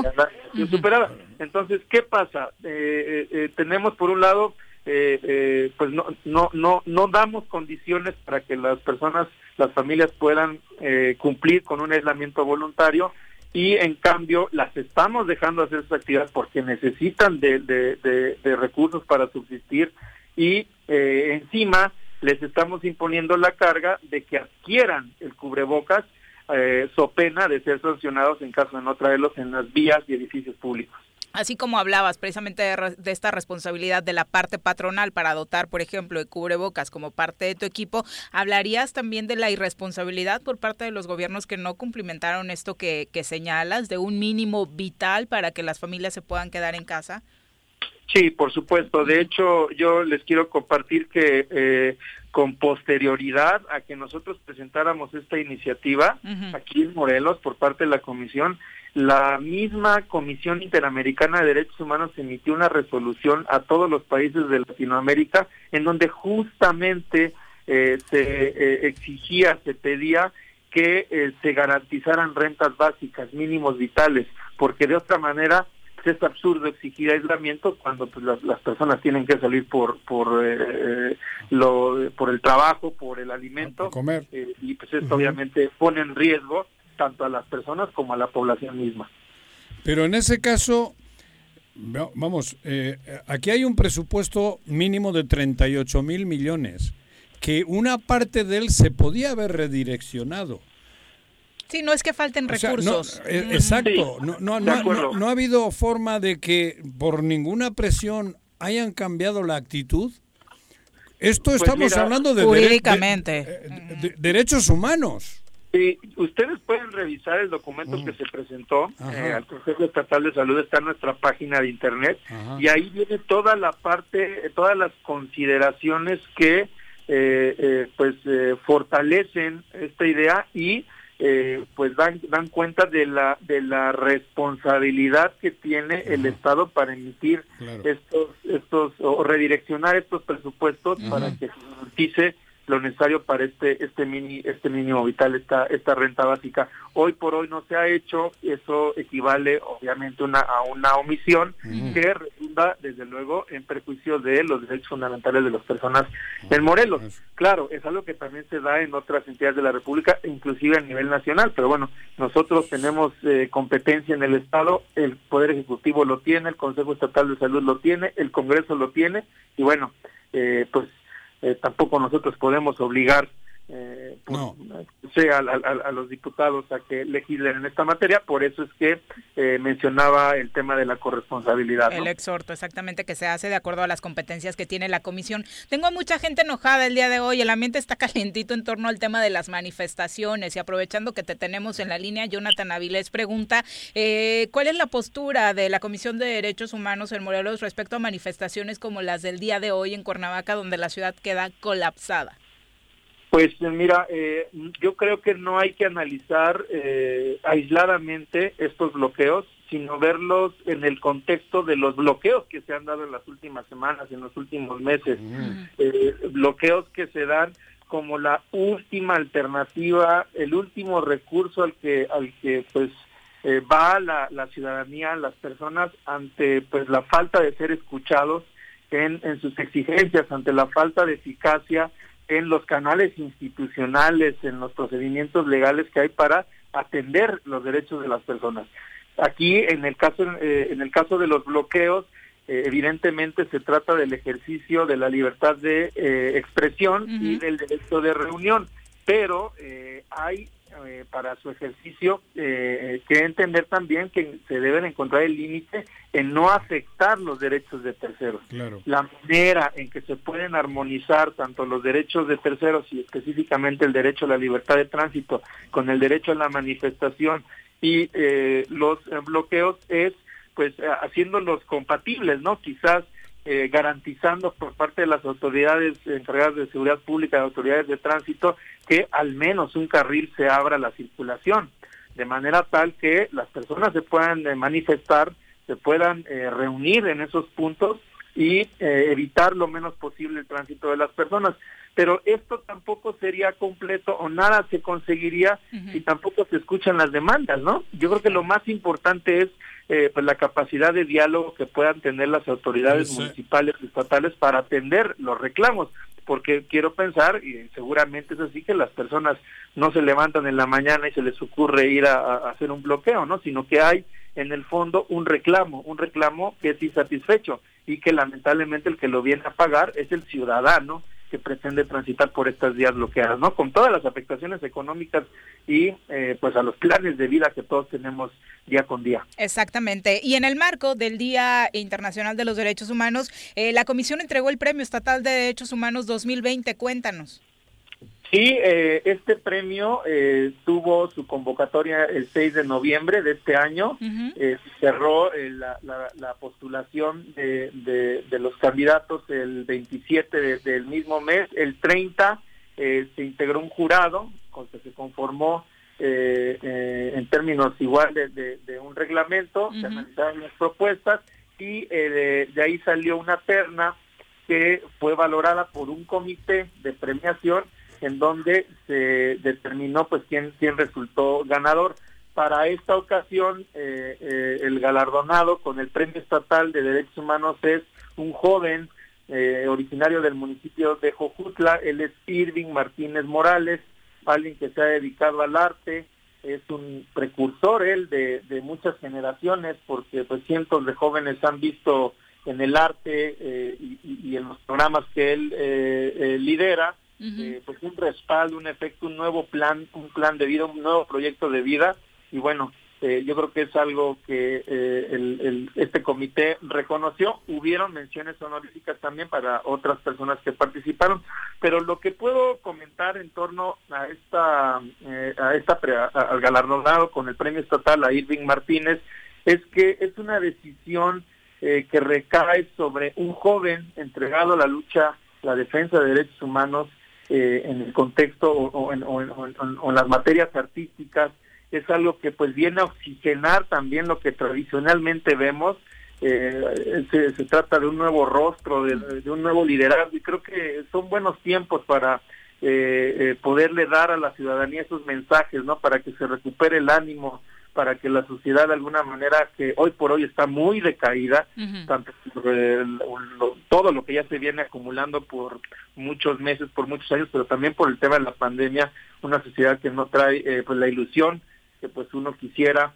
está frustrada. Yo creo que este, los nuevos eh, rostros, eh, la juventud, pues viene un poquito a dar esa, a veces esa esperanza, ¿no? Desde luego reconocemos todos los eh, demás defensores que estuvieron propuestos, eso no le quita ningún, ningún mérito, pero creo que la lucha que tiene Irving es importante eh, de reconocerla, es algo importante para la Comisión La Juventud, porque él, eh, si me lo permiten, lo, lo, que, como yo podría resumir su lucha, es que él está proponiéndole a los jóvenes de la sur de, la zona sur del estado, eh, nuevos proyectos de vida basados en la formación, en los valores, en el arte, en la educación, en el deporte, porque ustedes saben muy bien, hoy por hoy eh, la juventud, las niñas, niños, adolescentes están muy expuestos a esta visión eh, económica y material eh, de, la vida, ¿no? Los proyectos de vida deberían de, o debieran de estar basados en eso y bueno, hay hasta apologías ya de inclusive de, de formas de vida que pues, no tienen ningún valor, ninguna ninguna dignidad, digamos, ¿no? Sino que ven a las personas como instrumentos, sino como fines en sí mismos.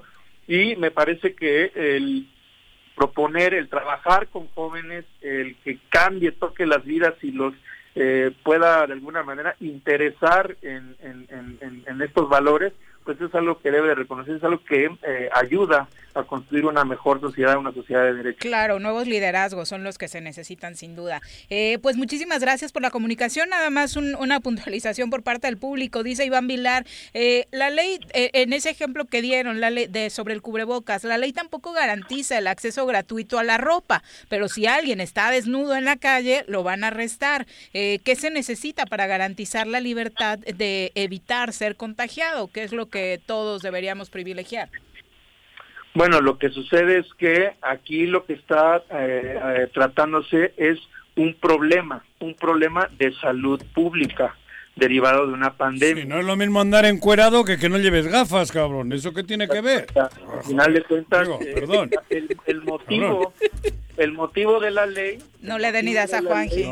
es, una, es una situación de emergencia.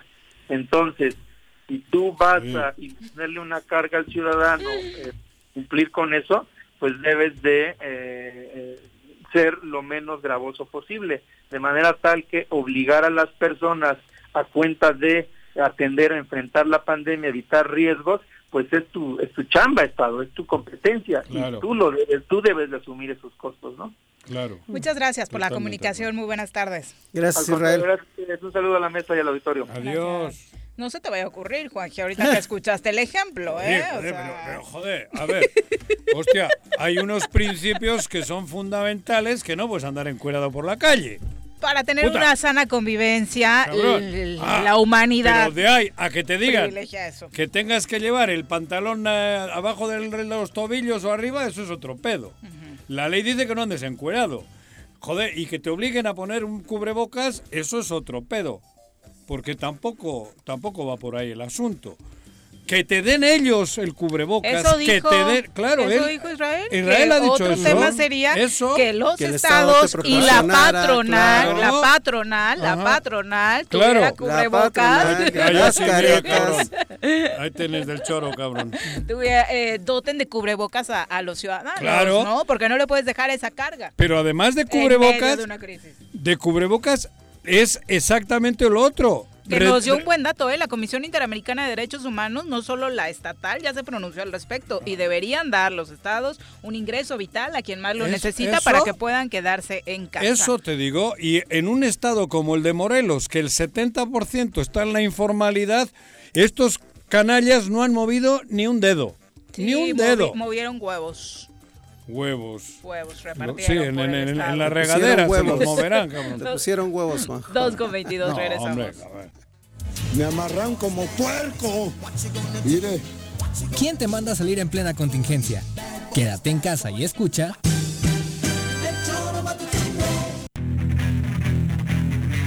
¿Te gustan los caballos? ¿Tienes uno? ¿Sabes montar? ¿No? ¿Quieres aprender? Conoce los beneficios de hacerlo en Rancho de la Media Luna en Huitzilac. Contáctanos al 777-155-1062.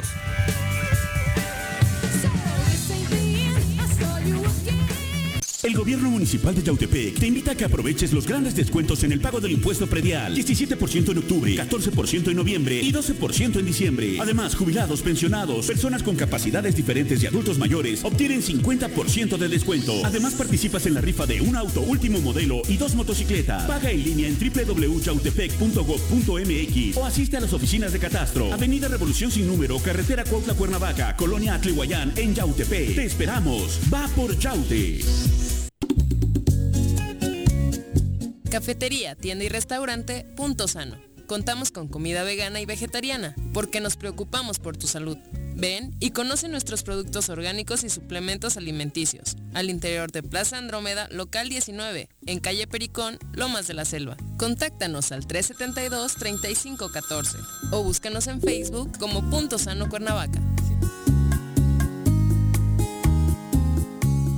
Aprovecha el último descuento del año y cumple con tu predial en Emiliano Zapata. Tenemos 10% de descuento en el pago anticipado 2021 durante todo diciembre y 50% para jubilados, pensionados y adultos mayores. Te esperamos con todas las medidas sanitarias en nuestras instalaciones de la misión o paga en línea en recaudacionesapatamor.gov.mx. Recuerda que tu pago lo regresamos en más y mejores servicios. Emiliano Zapata, un gobierno certificado por la este año ha sido difícil. Pero hemos aprendido mucho. A reinventarnos, a pensar y resolver las cosas de nuevas maneras.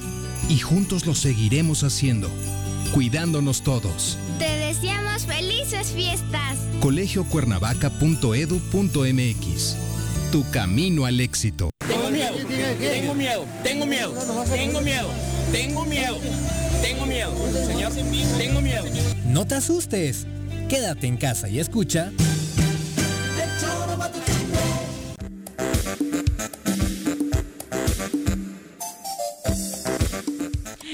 2 con 25 de la tarde. Ay, qué fuerte se puso esta plática del corte, ¿eh? Qué vocabulario tiene. Benjamín Gutiérrez nos saluda desde Tepoztlán. Dice, por favor, si Juanco va a tomar esas opciones, que diga por dónde circulará encuerado para no pasar por ahí.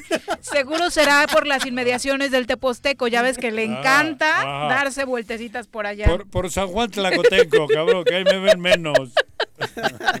Por ahí será, así que ah, aguas, Le vamos a conseguir un viaje sin retorno, un boleto de ida nomás, a Cipolite para que ella vaya a enseñar sus yo miserias. he andado encuerado en la playa. Sí, por eso te vamos a mandar una, Pero es una zona, eso, son zonas donde donde, se donde es la regla donde, es la regla ah, playas nudistas. Ojo ojo también también en el automóvil propio se puede andar desnudo. Sí, pero te jode, te, quemas el culo ahí. Claro, si, si, hace calor, tienes el asiento. se considera una extensión de tu propiedad Bueno, sí, sin bromas. Yo creo que hay... Tampoco lo hagas, Juan. No, hombre, ¿cómo crees? hay, hay, hay, hay, normas ya que son establecidas y una de ellas pues es no poder andar encuerado por la calle, cabrón. Así es. Pero, Pobre Rendón si te encueras en el auto. ¿Eh? Pobre Rendón si te encueras en el auto. No, pero este, el güey del Teposteco este dice que no, yo no dije que yo iba a andar encuerado. Yo dije que yo creo que es bien distinto obligar a que la gente no haga pipí en la calle a que digan que tengo que llevar el cubrebocas. Es un tema, por ejemplo, vamos a pensar. Andrés Solís dice que no te vayas a sentar en la palanca si optas también por eso en el auto. Por eso, imagínate, si no tienes ni pantalones. Voy a tratar de borrar esa imagen. que vayas en medio de los dos asientos. Roberto Salinas, por favor. Honor presentar mi informe de gobierno como presidente municipal. Hemos pavimentado 32 calles y. Oye, eso no es cierto. En toda mi colonia no hay luz y menos agua. Sí, tu alcalde miente. Los de Morelos Rinde Cuentas dicen que en este municipio se han desviado recursos. Voy a buscar esos datos. Transparencia sí o sí, para construir mejores gobiernos. Mi querido Roberto Salinas, sigue dándole tu información, vueltas al país, ¿cómo nos va? Cuéntanos. Buenas tardes. Hola, hola Vivi, buenas tardes, Juanjo Carlos. Hola. Roberto, eh, buenas tardes. Buenas tardes. Pues sí, hemos eh, recientemente publicado información, ya como lo comentas, el tema de la ausencia del gobernador. Eh, ya es un tema que hoy se publicó en el diario La Razón y bueno, analizado de una forma más también muy interesante respecto a los puentes que se ha tomado el gobernador, que son cerca de 25 durante todo el segundo año de su gestión. 25 eh, pero, puentes. pero bueno, el tema que queremos analizar el día de hoy es información respecto a los nueve diputados federales que tenemos en Morelos. Recordemos que son nueve, cinco elegidos de forma directa, otros cuatro a, través de los mecanismos de representación proporcional. Oye, ¿me dejas hacerle examen a Juanqui antes de entrar de lleno con la información? ¿Qué? Sí, claro que sí. A ver, Juanji, ¿cuáles son nuestros nueve diputados federales de Morelos? Ay, güey. Yo me acuerdo de Alejandro. Me ¿Alejandro de qué? Alejandro, Mujica. Eh, Pani, ¿cómo es Pani, no? Alejandra Pani. Alejandra también. Dos. Y cabrón, y ya. Dos nada más. No, no, no me acuerdo de ninguno más. Otro es amigo tuyo. ¿Quién? Gachús. ¡Ah, Gachús! sí. Digo, sí, creo, que, creo que lo olvidas por tu mala por memoria. la mala memoria. Gachús, sí, Gachús, cabrón. Gachús, lo, lo, veo a menudo, cabrón. Exacto. Ahorita se me borró, pero los otros ya no sé, no ubico más. Yo creo que al otro, porque lo mencionas mucho también. ¿Quién, cabrón? Pues desde las pirañas. ¡A la piraña! ¡Hostia! Digo, Cabrón, yo creo que si lo ubicas, ¿no? No, yo, pero yo creí que era secretario de gobierno aquí del, Ah, de, de ok, Cuauhtémoc, no, güey. es diputado federal. Es diputado federal, la Sí. piraña, güey. Ay, perdón, Bueno, perdón. nada más que, que, que mal, ¿eh? O de sea, nue- nueve son. Sí, son Eh, nueve. hemos- Reprobaste. Hemos mencionado cuatro. Del primer distrito es Alejandro Mojica. Sí. El segundo distrito, Alejandra Pani. Pani. Tercer distrito, Juanita Guerra. Cuarto Juanita. distrito, Jorge Argüelles. Quinto distrito, eh, José Guadalupe Ambrosio Gachús. Gachús. Y de manera eh, proporcional está el diputado Daniel Martínez Terrazas del PAN, Marco Antonio Dame Castillo del PAN. Y también de Morena hay un este plurinominal, pero que era de Morena, se cambió hace unos meses al PT y un mes después se cambió al P, que es piraña. Calderón Medina. Él eh, llegó por Morena y en, entre agosto y entre julio y agosto de este año se cambió al PT y, y por último al P. Sí, la verdad, cuando hice este ejercicio, eh, no voy a mentir, a mí me faltó él. O sea, yo no lo, No lo, no lo ubico para nada. Y hay una de MC, ¿no? No, No. eh, son son ellos los que están ¿Son por, ellos dos? por esta, así es, únicamente son son cuatro. De, Faltó de mencionar a Brenda, A ¿no? Brenda que es la otra de Morena. Y Brenda, perdón, sí, también Sí. de veras, me faltó Brenda, que también es la otra representante de, de Morena que llegó por la vía plurinominal. Son nueve en total. Es. ¿Y cómo se han Eh, comportado? Digo, ya que ventilamos eh, las ausencias del gobernador, los diputados federales, ¿cómo van? Bueno, pues ahí en ese ámbito hemos publicado las asistencias a- al, al Congreso y en esta ocasión no están todavía publicadas en la Cámara de Diputados las ausencias, pero lo que sí está son las votaciones y ahí en este caso, porque una cosa es que vayan al Congreso y la otra es que estén presentes durante las votaciones. Y en este lapso de cuando iniciaron del 1 de septiembre de 2018 al 1 de diciembre de 2020, se han realizado 450 votaciones en el Congreso de la Unión, eh, en la Cámara de Diputados. Y de ellas, quien más eh, ausencias tiene o quien más ha ausentado al momento de votar es el diputado Jorge Argüelles. ¡Ay, cabrón! Con, con 169 ausencias, Ah. que representa 37.6%. Lo difamas de tú, todo- hombre. de todo Tú el- no lo quieres. Oye, oye, este, No lo Roberto, quieres. entonces eso que afirma el diputado de que ha apoyado al presidente en todas sus iniciativas, Mira. y, eh, entonces no ha firmado todas, no, ha aprobado ni ha alzado la mano en todas sus iniciativas. Pues, pues, pa- parece ser que no, porque no, no está presente al momento de realizar las votaciones. Casi el 40% de estos momentos en que se, se vota Anda no está este, el diputado Argüelles. Entonces, y de hecho duplica a quien este es el, el penúltimo lugar, que es Brenda Espinosa, con el 19% de ausencias, 86 ausencias al momento de votar, pero el diputado Argüelles es el que llega a 169. O sea, igual que Cuau en las eh, consultas. A o ver, sea, no solo es el pero, último, sino a- por el doble. A ver, ¿ha Pues habido por eso cuántas, yo decía que era el pececito cuántas nadador. veces ha votado en estos tiempos? Nada ¿Has de dicho? votaciones ¿Eh? ahora también. 469. 450. A ver, 450 veces han votado en el Congreso cual, leyes, o lo que sea. Decretos, Y- puntos de acuerdo. Y este Tarradellas ha faltado, Argüelles. Argüelles ha faltado. A 169. Oh, no me jodas. Casi la mitad. 400, 169 entre ¿Qué tal? 450, el 37%. 37%. 37%. Dile a Andrés Manuel. Sí. Cabrón, que no ha ¿Qué estado en cosa? todas. De verdad. No, pero él dice que sí, que ha El- apoyado estamos, todas. estamos exagerando, Roberto. No, son datos que fueron obtenidos de la propia página de la Cámara de Diputados. Ahí están, cualquier persona puede acceder a ellas. Y hay que revisar uno por uno de los diputados, hay que descargar la información y hay que analizarla. Es un trabajo que hicimos, pero es información pública y está abierto para cualquier ciudadano. Ellos pueden consultarlo ¿Para qué también. son Oye, los diputados? Para legislar. Ah, pues, ah, el- no, digo, cabrón, no sé. Sí, para pues sí para crear modificar cambiar leyes para para revisar evaluar el trabajo del poder ejecutivo y para definir el presupuesto, que yo creo que Sí, en esa sí estuvo. Sí, sí, obviamente, Obviamente. sí, ¿no? Oye, Roberto, se dicen ahí en los medios y, y a raíz de que ustedes publicaron este dato que es bastante revelador, estos dos datos, y, y que pues revelan un pececito ausente, nadador, nada de iniciativas, nada de gobierno, nada de nada. Este, eh, dicen que, que, tú pagas, que, que Toño Villalobos paga, que hay notas como la de hoy en la razón como la de hoy en la razón que hay una campaña para para mí es de pagar. A mí a mí no me culpan de eso. ya sabes que soy muy codo cabrón.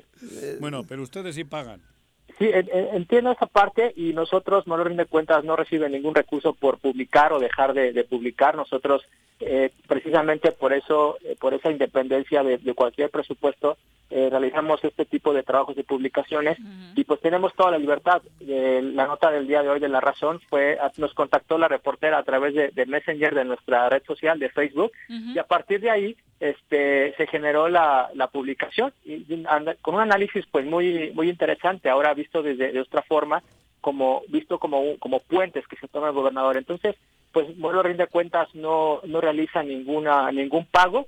Nosotros lo que sí eh, podemos generar por ejemplo es que únicamente en Facebook pagamos eh, alguna pauta por algunas de las publicaciones que tenemos y está totalmente revisado ustedes, ¿no? por el propio, sí, así es, es nuestro mm. y de hecho ahora desde el primero de octubre Facebook ya está más restringido a hacer cualquier tipo de publicaciones porque ya hay que registrar incluso con tu dar el nombre, quién la realiza, así es.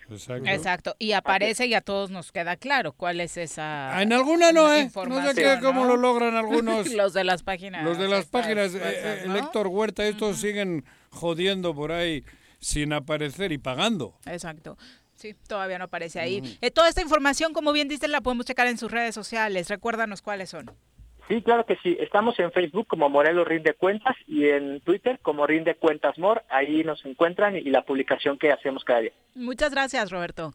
Gracias a ustedes, saludos. Gracias y no dejen de hacer esa labor, ¿eh? muy útil. Sin duda. Eh, 2 con 36, eh, sí tuvo actividades hoy el gobernador. ¿Hoy Es jueves, es jueves. Eh, tuvo una reunión virtual eh, con la CONAGO, dando continuidad, dice en su tuit, a esfuerzos conjuntos en temas prioritarios como la salud, la economía y la seguridad para seguir avanzando a pesar de la contingencia por el COVID-19 que aún está presente en todo el mundo. ¿Mm? Reuniones virtuales es lo de hoy. Son las 2 con 36, regresamos o no se va a hacer la carnita asada? No, no se va a hacer ninguna carnita asada. Mejor quédate en casa y escucha. Si quieres consentir a tu mascota, el mejor lugar para hacerlo es Clínica Veterinaria Mundo Mascota. Contamos con consultas, medicamentos, accesorios, alimento y servicio de pensión. Además, tenemos servicio a domicilio. Ubícanos en Avenida 10 de Abril, número 1210, Colonia Granjas, o llámanos al teléfono 169-2128. Clínica Veterinaria Mundo Mascota. El Ayuntamiento de Cuernavaca, a través de la Tesorería Municipal, te invita a aprovechar la campaña de descuentos en el pago anticipado del impuesto predial y servicios públicos municipales 2021. 50% de descuento de septiembre a diciembre a todos los jubilados y pensionados mayores de 60 años y personas con discapacidad. 20% de descuento en septiembre y octubre y 15% de descuento en noviembre y diciembre para todos los contribuyentes. Paga en cajas en línea y a 3 y 6 meses sin intereses con tarjetas participantes. Ahorra y colabora por el bien de todos, porque Cuernavaca lo vale. ¿Quieres interactuar con nosotros? Búscanos en nuestras redes sociales como El Choro Matutino. Agréganos en WhatsApp al 777-443-4208. ¿Y por qué no? Sintonízanos desde la página web www.elchoromatutino.com. También puedes llamarnos a cabina al 311-6050. De lunes a viernes, de 1 a 3 de la tarde por Radio Desafío. Somos la mejor revista informativa del país. Somos... En Morelos las y los diputados están cumpliéndole a la ciudadanía. Aplicamos políticas de austeridad y racionalidad del gasto y ya logramos saldar la deuda de 82 millones de pesos que nos heredó la legislatura anterior. Con acciones responsables, Morelos avanza. 54 legislatura. Congreso del Estado de Morelos. El siguiente año todo será mejor. Porque aprenderemos mucho más. Y saldremos adelante como familia y como la gran comunidad educativa que somos, cuidándonos todos deseamos felices fiestas. colegiocuernavaca.edu.mx Tu camino al éxito. Quédate en tu puta casa. Quédate en tu puta casa. Quédate. Y escucha.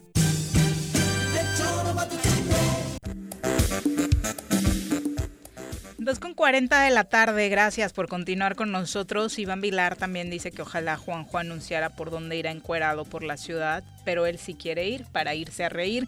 Pues, yo la verdad no creo que me causara tanta risa, entonces preferiría no circular por donde Juanjo ande en esas condiciones, ¿no? Evitar la zona, ¿no? sí, no, yo creo que habría que restringir exactamente. Mm. Eh, dice Benjamín Gutiérrez, ojalá desquitaran eh, los diputados federales el aguinaldo de 300 mil que se van a llevar con esas calificaciones que tuvieron en el tema de las ausencias en las votaciones. Pues exactamente, Agustín, ojalá, eh, Benjamín, perdón, ojalá eso se diera. Y antes de pasar con la comentar que el Senado de la República otorgará la medalla Belisario Domínguez, que es la máxima condecoración que el Senado otorga a los ciudadanos más eminentes de México al personal médico mexicano.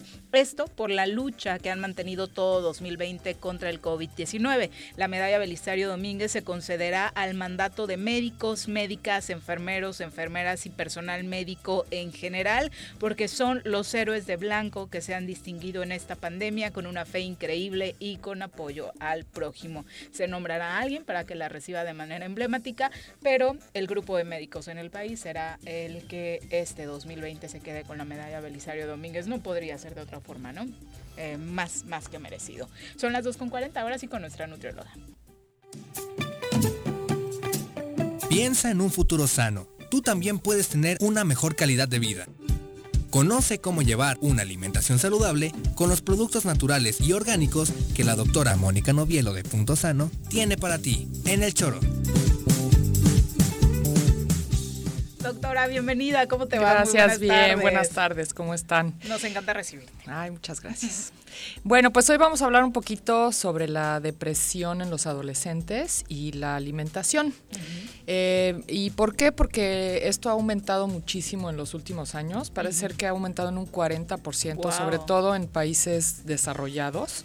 O sea que algo está pasando ahí, ¿verdad? Y de por sí es una etapa bien complicada. Es una etapa bien que todos pasamos por bajones fuertes. Sí, de hecho yo una vez tomé un curso con una terapeuta alemana que vino a México. Y ella decía que si los adultos tuviéramos que pasar por esa etapa de tanto cambio hormonal, físico, mental, emocional, eh, no lo aguantaríamos, porque son cambios realmente muy fuertes eh, en esa etapa. Y entonces es una etapa como muy, muy delicadita, ¿no? Entonces, eh, y ahorita ha aumentado muchísimo la depresión en, esta etapa justo, entonces es, yo me, llama, me llamaba mucho la atención. Y bueno, creo que son varios factores, o sea, no solo es la alimentación, o sea, creo que este rollo de que ahora juegan muchísimo en la computadora, de que a veces no hacen suficiente ejercicio, es un factor como muy importante El también. El estilo de vida en general cambió. Eh, cambió, exacto, ¿no? Pero creo que la alimentación, y hay estudios que lo comprueban, juega un papel muy importante. Entonces, bueno, resumiendo un poco y para no extenderme tanto, eh, hay como cuatro eh, como factores importantes en la alimentación que no ayudan en esta depresión. El primero es el consumo tan grande de azúcar que hay, que bueno, he hablado muchísimo yo de esto, pero el azúcar lo que hace es que, bueno, azúcar refinada estoy hablando, ¿no? Que muchas cosas, hay gente que cree que no la come porque no se le echa al café o al té, pero pues está en muchísimas cosas. Un pan dulce es pura azúcar, ¿no? Por ejemplo. Entonces, ¿qué pasa con el azúcar que nos da, bueno, y tú más lo sabes, que justo me estabas platicando de lo de la diabetes y esto, ¿no? Eh, bueno, pues nos da energía muy rápida, porque además el azúcar blanca en el proceso perdió todos los nutrientes. Entonces, cuando tú la comes, pues te da un subidón de glucosa impresionante. Va directo a la sangre. Ajá, entonces te da energía, porque pues de la glucosa de energía va directo a la sangre, como si te la inyectaran, haz de cuenta, ¿no? Entonces, ¿qué pasa? Que el cuerpo tiene que hacer un montón de cosas para compensar esta subida tan drástica de glucosa. Y bueno, el páncreas tiene que empezar a segregar insulina, las suprarrenales adrenalina para que no se baje de más. Entonces, después de todo esto que hace el cuerpo para medio nivelar este esta subida tan drástica de glucosa, pues viene un agotamiento, ¿no? Entonces, eh, eso cuando hay una depresión no ayuda nada, porque los bajones son realmente bajones de ánimo, ¿no? Entonces hay un libro por ahí que se llama The Sugar Blues, no me acuerdo cómo lo tradujeron, es un libro muy viejo, pero el autor habla justamente de cómo, pues el blues es esto que te da como, un, como una depresión, ¿no? Entonces él habla y te explica así químicamente cómo pasa con el, con el azúcar refinada, que acabas deprimido, ¿no? Y, y los adolescentes desgraciadamente consumen un montón de azúcar, o sea, es la época que como que quieren comer de todo, ¿no? Entonces le entran durísimo a los refrescos, a, los, a las cosas empaquetadas como gansitos, chocorroles y demás, que son pura azúcar. El negrito, ¿no? El negrito, bueno, en fin, que hemos hablado también mucho de que podemos como sustituirlo por cosas como mucho más naturales. Ay, tú con trajiste unos negritos buenísimos. Ah, ¿no? yo traje unos pasada, negritos sí. que no tienen azúcar Sí, sí, ni sí. gluten. bueno, ese es un gran factor. El segundo, han hecho muchos estudios con el gluten, que ahora el pan tiene más gluten que en la antigüedad. Entonces, bueno, el pan, la- el centeno, la cebada y la avena también tienen en menos cantidad, pero tienen gluten, porque parece ser que es un alimento que es una proteína muy inflamante, ¿no? Entonces, ¿qué pasa? Que la serotonina, que es este neurotransmisor que nos da alegría, felicidad, ¿no? Se empieza a producir en el intestino. Entonces, ¿qué hace la- el gluten? Pues le dan la torre a la microbiota, que hablamos también, Ujú. eh, que es la flora intestinal. Entonces, si nuestra microbiota no está en orden, pues no producimos suficiente serotonina. Entonces, si estamos consume pan, pizzas, galletas, pastelitos, todo esto que los adolescentes comen mucho. ¿no? Sobre todo pizzas.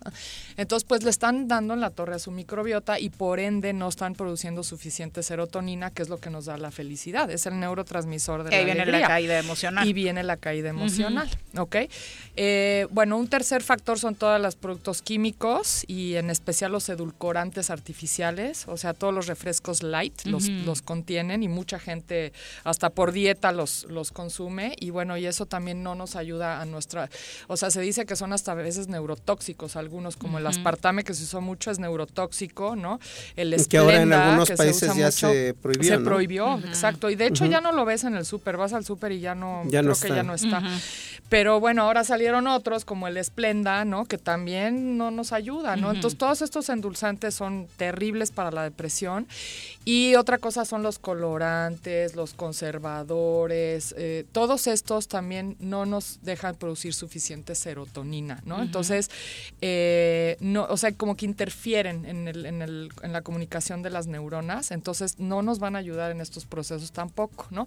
Y otro factor son las grasas saturadas, ¿no? Por ejemplo, si consumimos muchísima carne, cosas fritas, esta grasa, sí, las grasas trans también. ¿Qué pasa con estas grasas? Que nos baja nuestro omega 3 y el omega 3 es una grasa especial para el cerebro. O sea, nuestro cerebro vive de grasa, pero de grasa buena, no de esta grasa mala. Entonces, si no hay un equilibrio entre los omega 3 y los 6, también nos puede, podemos tender a la depresión, ¿no? Entonces, bueno, estos son como las cosas más importantes que no ayudan a un, a un adolescente, ¿no? Entonces hay que tener buenos hábitos, ya hemos dicho también que hay que consumir mucha verdura, fruta, cereales integrales, ¿no? Carnes blancas en vez de carnes rojas, ¿no? Sí, que las circunstancias sociales o de la pandemia o todo esto que estamos viviendo de manera externa eh, puede estar muy fuerte, pero si dentro las cosas andan bien a través de la alimentación, el golpe va a ser menos fuerte, ¿no? Claro, claro. O sea, siempre ayuda mucho el Ujú. tener una buena alimentación, en cualquier caso, o sea, en, en- Ujú. en cualquier situación, ¿no? Ajá. Hay un nuevo enfoque en el tema de, de los especialistas que están tratando de la diabetes, por ejemplo, que la tratan más como una adicción que como un, un problema. que lo es, ¿no? Porque Es es una es. Sí, adicción. lo es. Es una y adicción. en, hablando en el tema de la adolescencia, pues imagínate, ¿no? Porque es una, es una droga 100% legal que hasta hoy se están estableciendo algunos mecanismos, ¿no? Exacto. Digo, desde cuando en el alcohol dice ahí están obligados a poner la concentración y todo, pero hasta ahora en nuestro país es que se está poniendo y obligando a, a las empresas que venden alimentos Al a poner, etiquetar sí. y Sí. decir que tiene un alto contenido en, en azúcares, en calorías, exacto. precisamente para que uno tome la decisión de forma consciente. Sí. Pero en el caso de los adolescentes es difícil de manejar. Es difícil. Y ahora que mencionas el alcohol, pues es una forma de azúcar también. Exactamente, ¿no? Entonces, y bueno, y los adolescentes en general, no digo que todos, pero pues le entran Están con fe al- expuestos. Al, chupirul, ¿no? Entonces, Fíjate que pues sí. eh, tengo casos cercanos de gente muy joven, 30 años, que ya tienen diabetes Sí, tipo 2. pues niños, y, ¿no? y Sí, pro- sí. derivado del consumo este, consuetudin- consuetudinario de cerveza. Fíjate. sí. en el caso particular de México, más grave porque se, se utiliza alta fructosa en lugar de azúcar de caña, ¿no? Exacto. Bueno, que las dos son una porquería, pero bueno. Bueno, y entonces, ¿qué podemos hacer también a- como apoyo, a- además de una buena alimentación, de buenos hábitos? Eh, ya hablábamos en algún momento del triptófano. El triptófano es un aminoácido que está en varios alimentos. Por ejemplo, de los que más tienen es el pavo, ahora que viene la Navidad. Comen mucho pavo. Eh, Eh, sí, el pavo ayuda, digo, tiene triptófano, entonces ayuda a producir serotonina. Otro es el mm. aguacate. El aguacate es una maravilla en muchos sentidos. Creo que a todos nos pone feliz. ¿Verdad? O sea, comes aguacate y te pones contento. Y aparte su grasa es de las buenas, Es muy buena grasa, ¿no? Entonces, incluso si tú comes aguacate ya no se te antojan otras grasas. Entonces, eh, es muy bueno comer aguacate. Y otra cosa es el cacao. El cacao también ayuda a producir serotonina, ¿no? Porque es, eh, tiene triptófano. Pero el cacao tiene que ser como este, ¿no? Que dice 75% cacao y sin azúcar. Este está endulzado con stevia, ¿no? Y por ejemplo, este también es, son unas tortitas de arroz con chocolate, pero también es puro chocolate y tiene cero azúcar. Entonces, hay que fijarnos mucho, hay que en, fijarnos eso. mucho en eso porque si se comen una barra de chocolate que tenga no sé, 20% de cacao y el resto es azúcar, grasa y porquería y media, pues no te sirve de nada, ¿no? Entonces, inmediatamente cacao, lo sientes, ¿no? O sea, a mí ni, o sea, no puedo con eso, pero bueno. Entonces, el triptófano muy importante. Otra cosa que ayuda a la depresión es el magnesio. El magnesio es un mineral que ayuda como incluso a las emociones, no solo a la depresión, ayuda a estar también contento, ¿no? Es el también el mineral de la alegría, así como este es ah, el, aminoácido. Pero además ayuda, el magnesio está estrechamente relacionado a convertir el cartílago en que es la proteína madre de todo nuestro nuestro cuerpo, ¿no? O sea, convertirlo en hueso, a convertirlo en músculo, a convertirlo en Sí, además hace que el, que el calcio se vaya para donde tenga, que, irse y no se estanquen los riñones, por ejemplo, ¿no? El magnesio es súper bueno, además, cuando estamos estresados es lo primero que se baja, el magnesio, entonces a todo mundo le falta, porque quién no se estresa, ¿no? Claro. Entonces, muy importante tomar magnesio y sobre todo en la noche para que duerman bien, también el triptófano hay que tomarlo en la noche y solito. El, triptófano. Este. Sí. Andrea nos pregunta la dosis recomendada de magnesio en general, ¿cuál es? de magnesio. Eh, yo lo mando en pequeñas dosis, o sea, 100 miligramos tres veces al día. Okay. Y también si están como con depresión, se pueden tomar dos en la noche en vez de uno. O sea, uno en la mañana, uno a mediodía y dos en la noche, ¿no? Siempre que hay algo, hay que tomar un poquito más de las cosas, ¿no? Perfecto. Okay. Y, bueno, y hay también plantas que son muy buenas para, para estados depresivos. Este es un compuesto que hace Soria, que es muy bueno para la depresión, se llama retisor.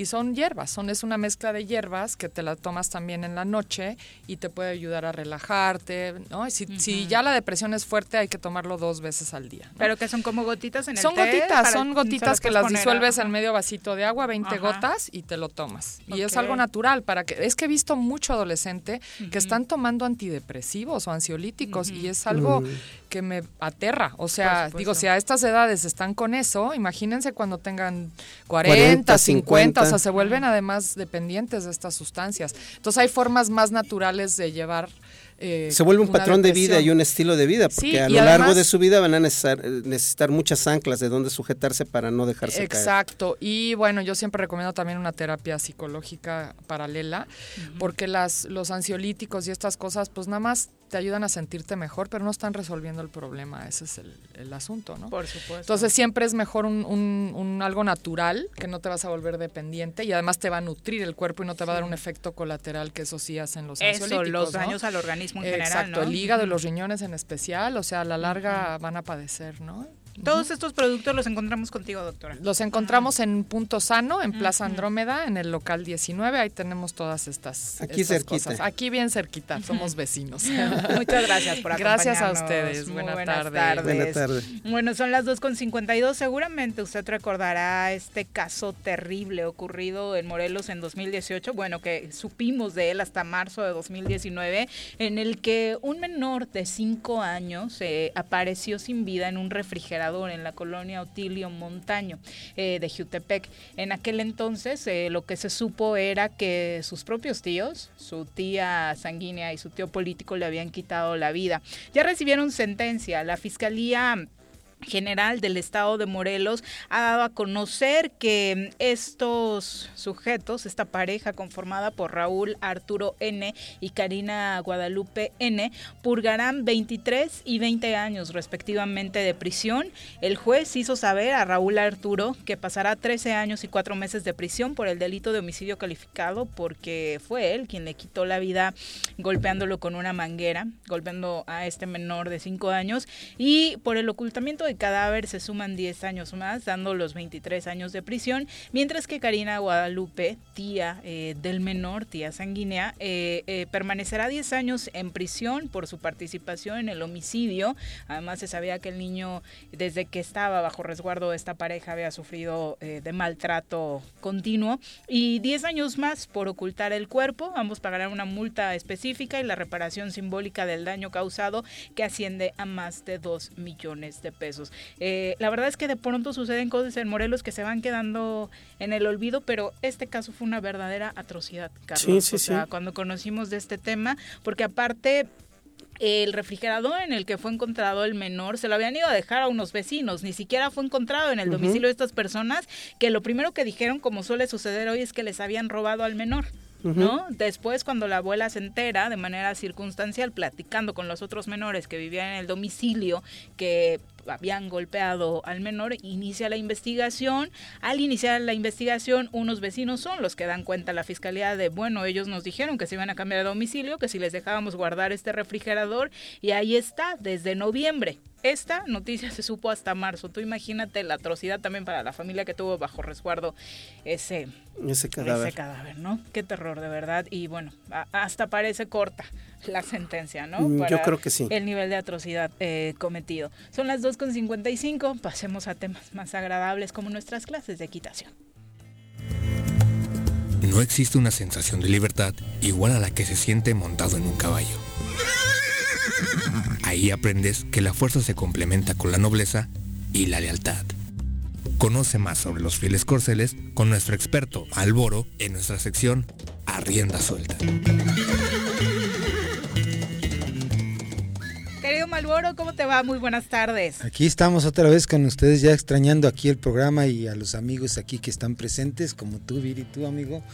Aquí estamos otra vez. Nos encanta recibirte, Malboro. Cuéntanos con qué noticias para hoy. Ahora quiero hablar un poquito de lo que es la cuestión de las cabalgatas, que son muy comunes aquí en el estado de Morelos que, y muy agradables también, por supuesto. Entonces yo quería hablar un poquito al tanto de ello, de lo que es una cabalgata, porque hay mucho problema de caballos que van a una cabalgata pero ya no regresan. ¿Cómo? Así es, sí. Eh, imagínate, hay cabalgatas demasiado largas con mucho esfuerzo para un caballo. Tal es el caso de, las, de los que vienen o van a Chalma. que luego vienen de, lugares lejanos, como desde Topilejo, de Parres, de, de a, Chalma, o a veces de más lejos. Y hay caballos que, que, no regresan, simplemente porque no resisten la, la cabalgata, el esfuerzo que, que se amerita para oh, ello. Es mucho. Es mucho demasiado muy, muy fuerte para un caballo y, que no está adecuadamente trabajado para que soporte esa, esa larga jornada. Oye, ¿y qué hacer para que los caballos, en primer lugar, sepamos cuáles sí pueden aguantar y cuáles no? ¿O qué hacer previo para que sí aguanten? Sí, es, es bien interesante esa pregunta que me haces y qué bueno que, la, que me la... que me haces esa pregunta porque finalmente es mucho muy importante. Hay caballos con, natural, de ciertas razas que son muy resistentes para cabalgatas largas, para jornadas largas. Hay caballos que no lo son. Y a veces no influye a veces la raza, sino a veces la resistencia de, propia de cada caballo. Haz de cuenta como tú tienes un poquito más de resistencia, a lo mejor yo tengo menos, a lo mejor tú tienes más. Mi condición es maravillosa. Ah, seguramente. Así como hay caballos que tienen condición bastante buena, hay caballos que no. Entonces, independientemente de ello, para cuando vamos a hacer una cabalgata larga, de una jornada muy larga, siempre es importante hacer una preparación adecuada para el caballo. Este cuenta con como la gente que no está acostumbrada a jugar fútbol o hacer un ejercicio extremo en cuanto a ejercicio físico, y si lo haces de un día para otro, ¿cómo amaneces? No, mm. molido, molido embarado, embarado, embarado, una buena palabra embarado. Entonces, cuando un caballo se somete a un extremo de una cabalgata muy larga, eh, sucede lo que tú acabas de mencionar, se embaran. De alguna manera los músculos no están trabajados, les duele moverse. A un esfuerzo extremo donde no tenía una, un trabajo previo. Entonces, ¿qué, sucede?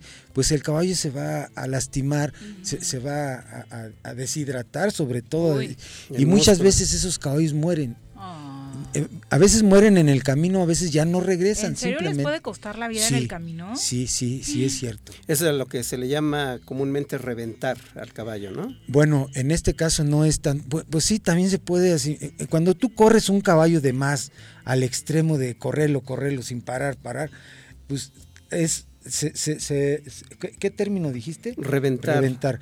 Ese, ese término se emplea mucho cuando el caballo de alguna manera revienta, le revienta el corazón un paro del esfuerzo sobre sobre sobre dimensionado que se le aplicó, ¿no? Que le aplicaste a tu caballo revienta.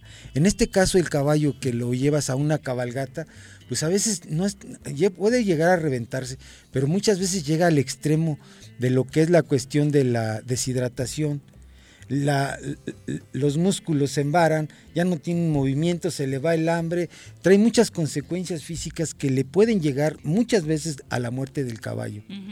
Ajá. Eso es lo que. Entonces, ¿qué Pero hay determinadas razas que sí aguantan ese trayecto largo o todas pueden aguantarlo con el eh, debido, la debida preparación. Todos deben aguantarlo, todos. Y, hay razas que son más, más resistentes a ello. A veces hay razas que con mucho menos trabajo previo van a soportar esa jornada, pero hay razas que se requiere trabajarlas un poquito de más. Vamos a poner un ejemplo real. Para una cabalgata de unos 30, 40 kilómetros, 100 kilómetros, hay que hacerle previamente un trabajo de un mes previamente al caballo, de una hora a tres horas aproximadamente, de trabajo de trabajo ligero, no estarlo corriendo y su alimentación adecuada para que cuando llegue el día de la cabalgata, vamos, estamos hablando de un mes, mes y medio previamente, para cuando llegue la cabalgata él ya esté, digamos, con cierta condición física ah. para resistir. hay, que, hay que prepararlo de alguna manera. Exacto, exactamente, sí. Ajá. Entonces eso es muy, mucho, muy importante. Por eso muchas veces los caballos se mueren en el camino o no regresan. Lo sabemos los que eh, estamos, hemos participado en cabalgatas, que hay caballos que ya no regresan y si regresan ya regresan en condiciones pésimas y, y muchas veces ya muy expuestos a morirse. Qué cosa, pues la verdad tenga mucha precaución porque esta es una temporada, esperemos que no lo hagan, pero también el 12 de diciembre se ocupa para este tipo de prácticas, ¿no? Entonces hay que cuidar a nuestros animales. Claro que sí, cuidarlos y, y, preguntar y asesorarse con la persona adecuada de qué manera podemos ayudar y proteger a, nuestro caballo ante esas situaciones, ante esos esfuerzos que los exponemos. Pues hagan su caminata y no su cabalgata para ver si ustedes aguantan pues tramos tan largos, ¿no? que el esfuerzo sea suyo, la verdad.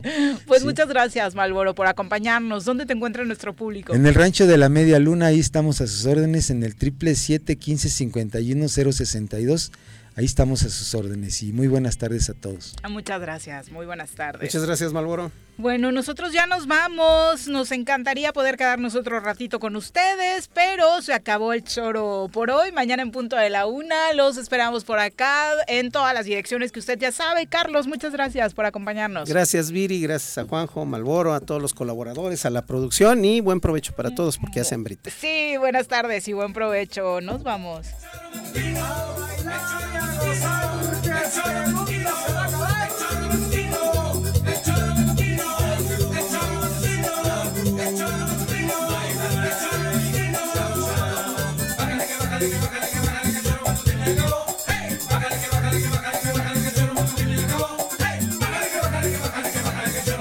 Acabó.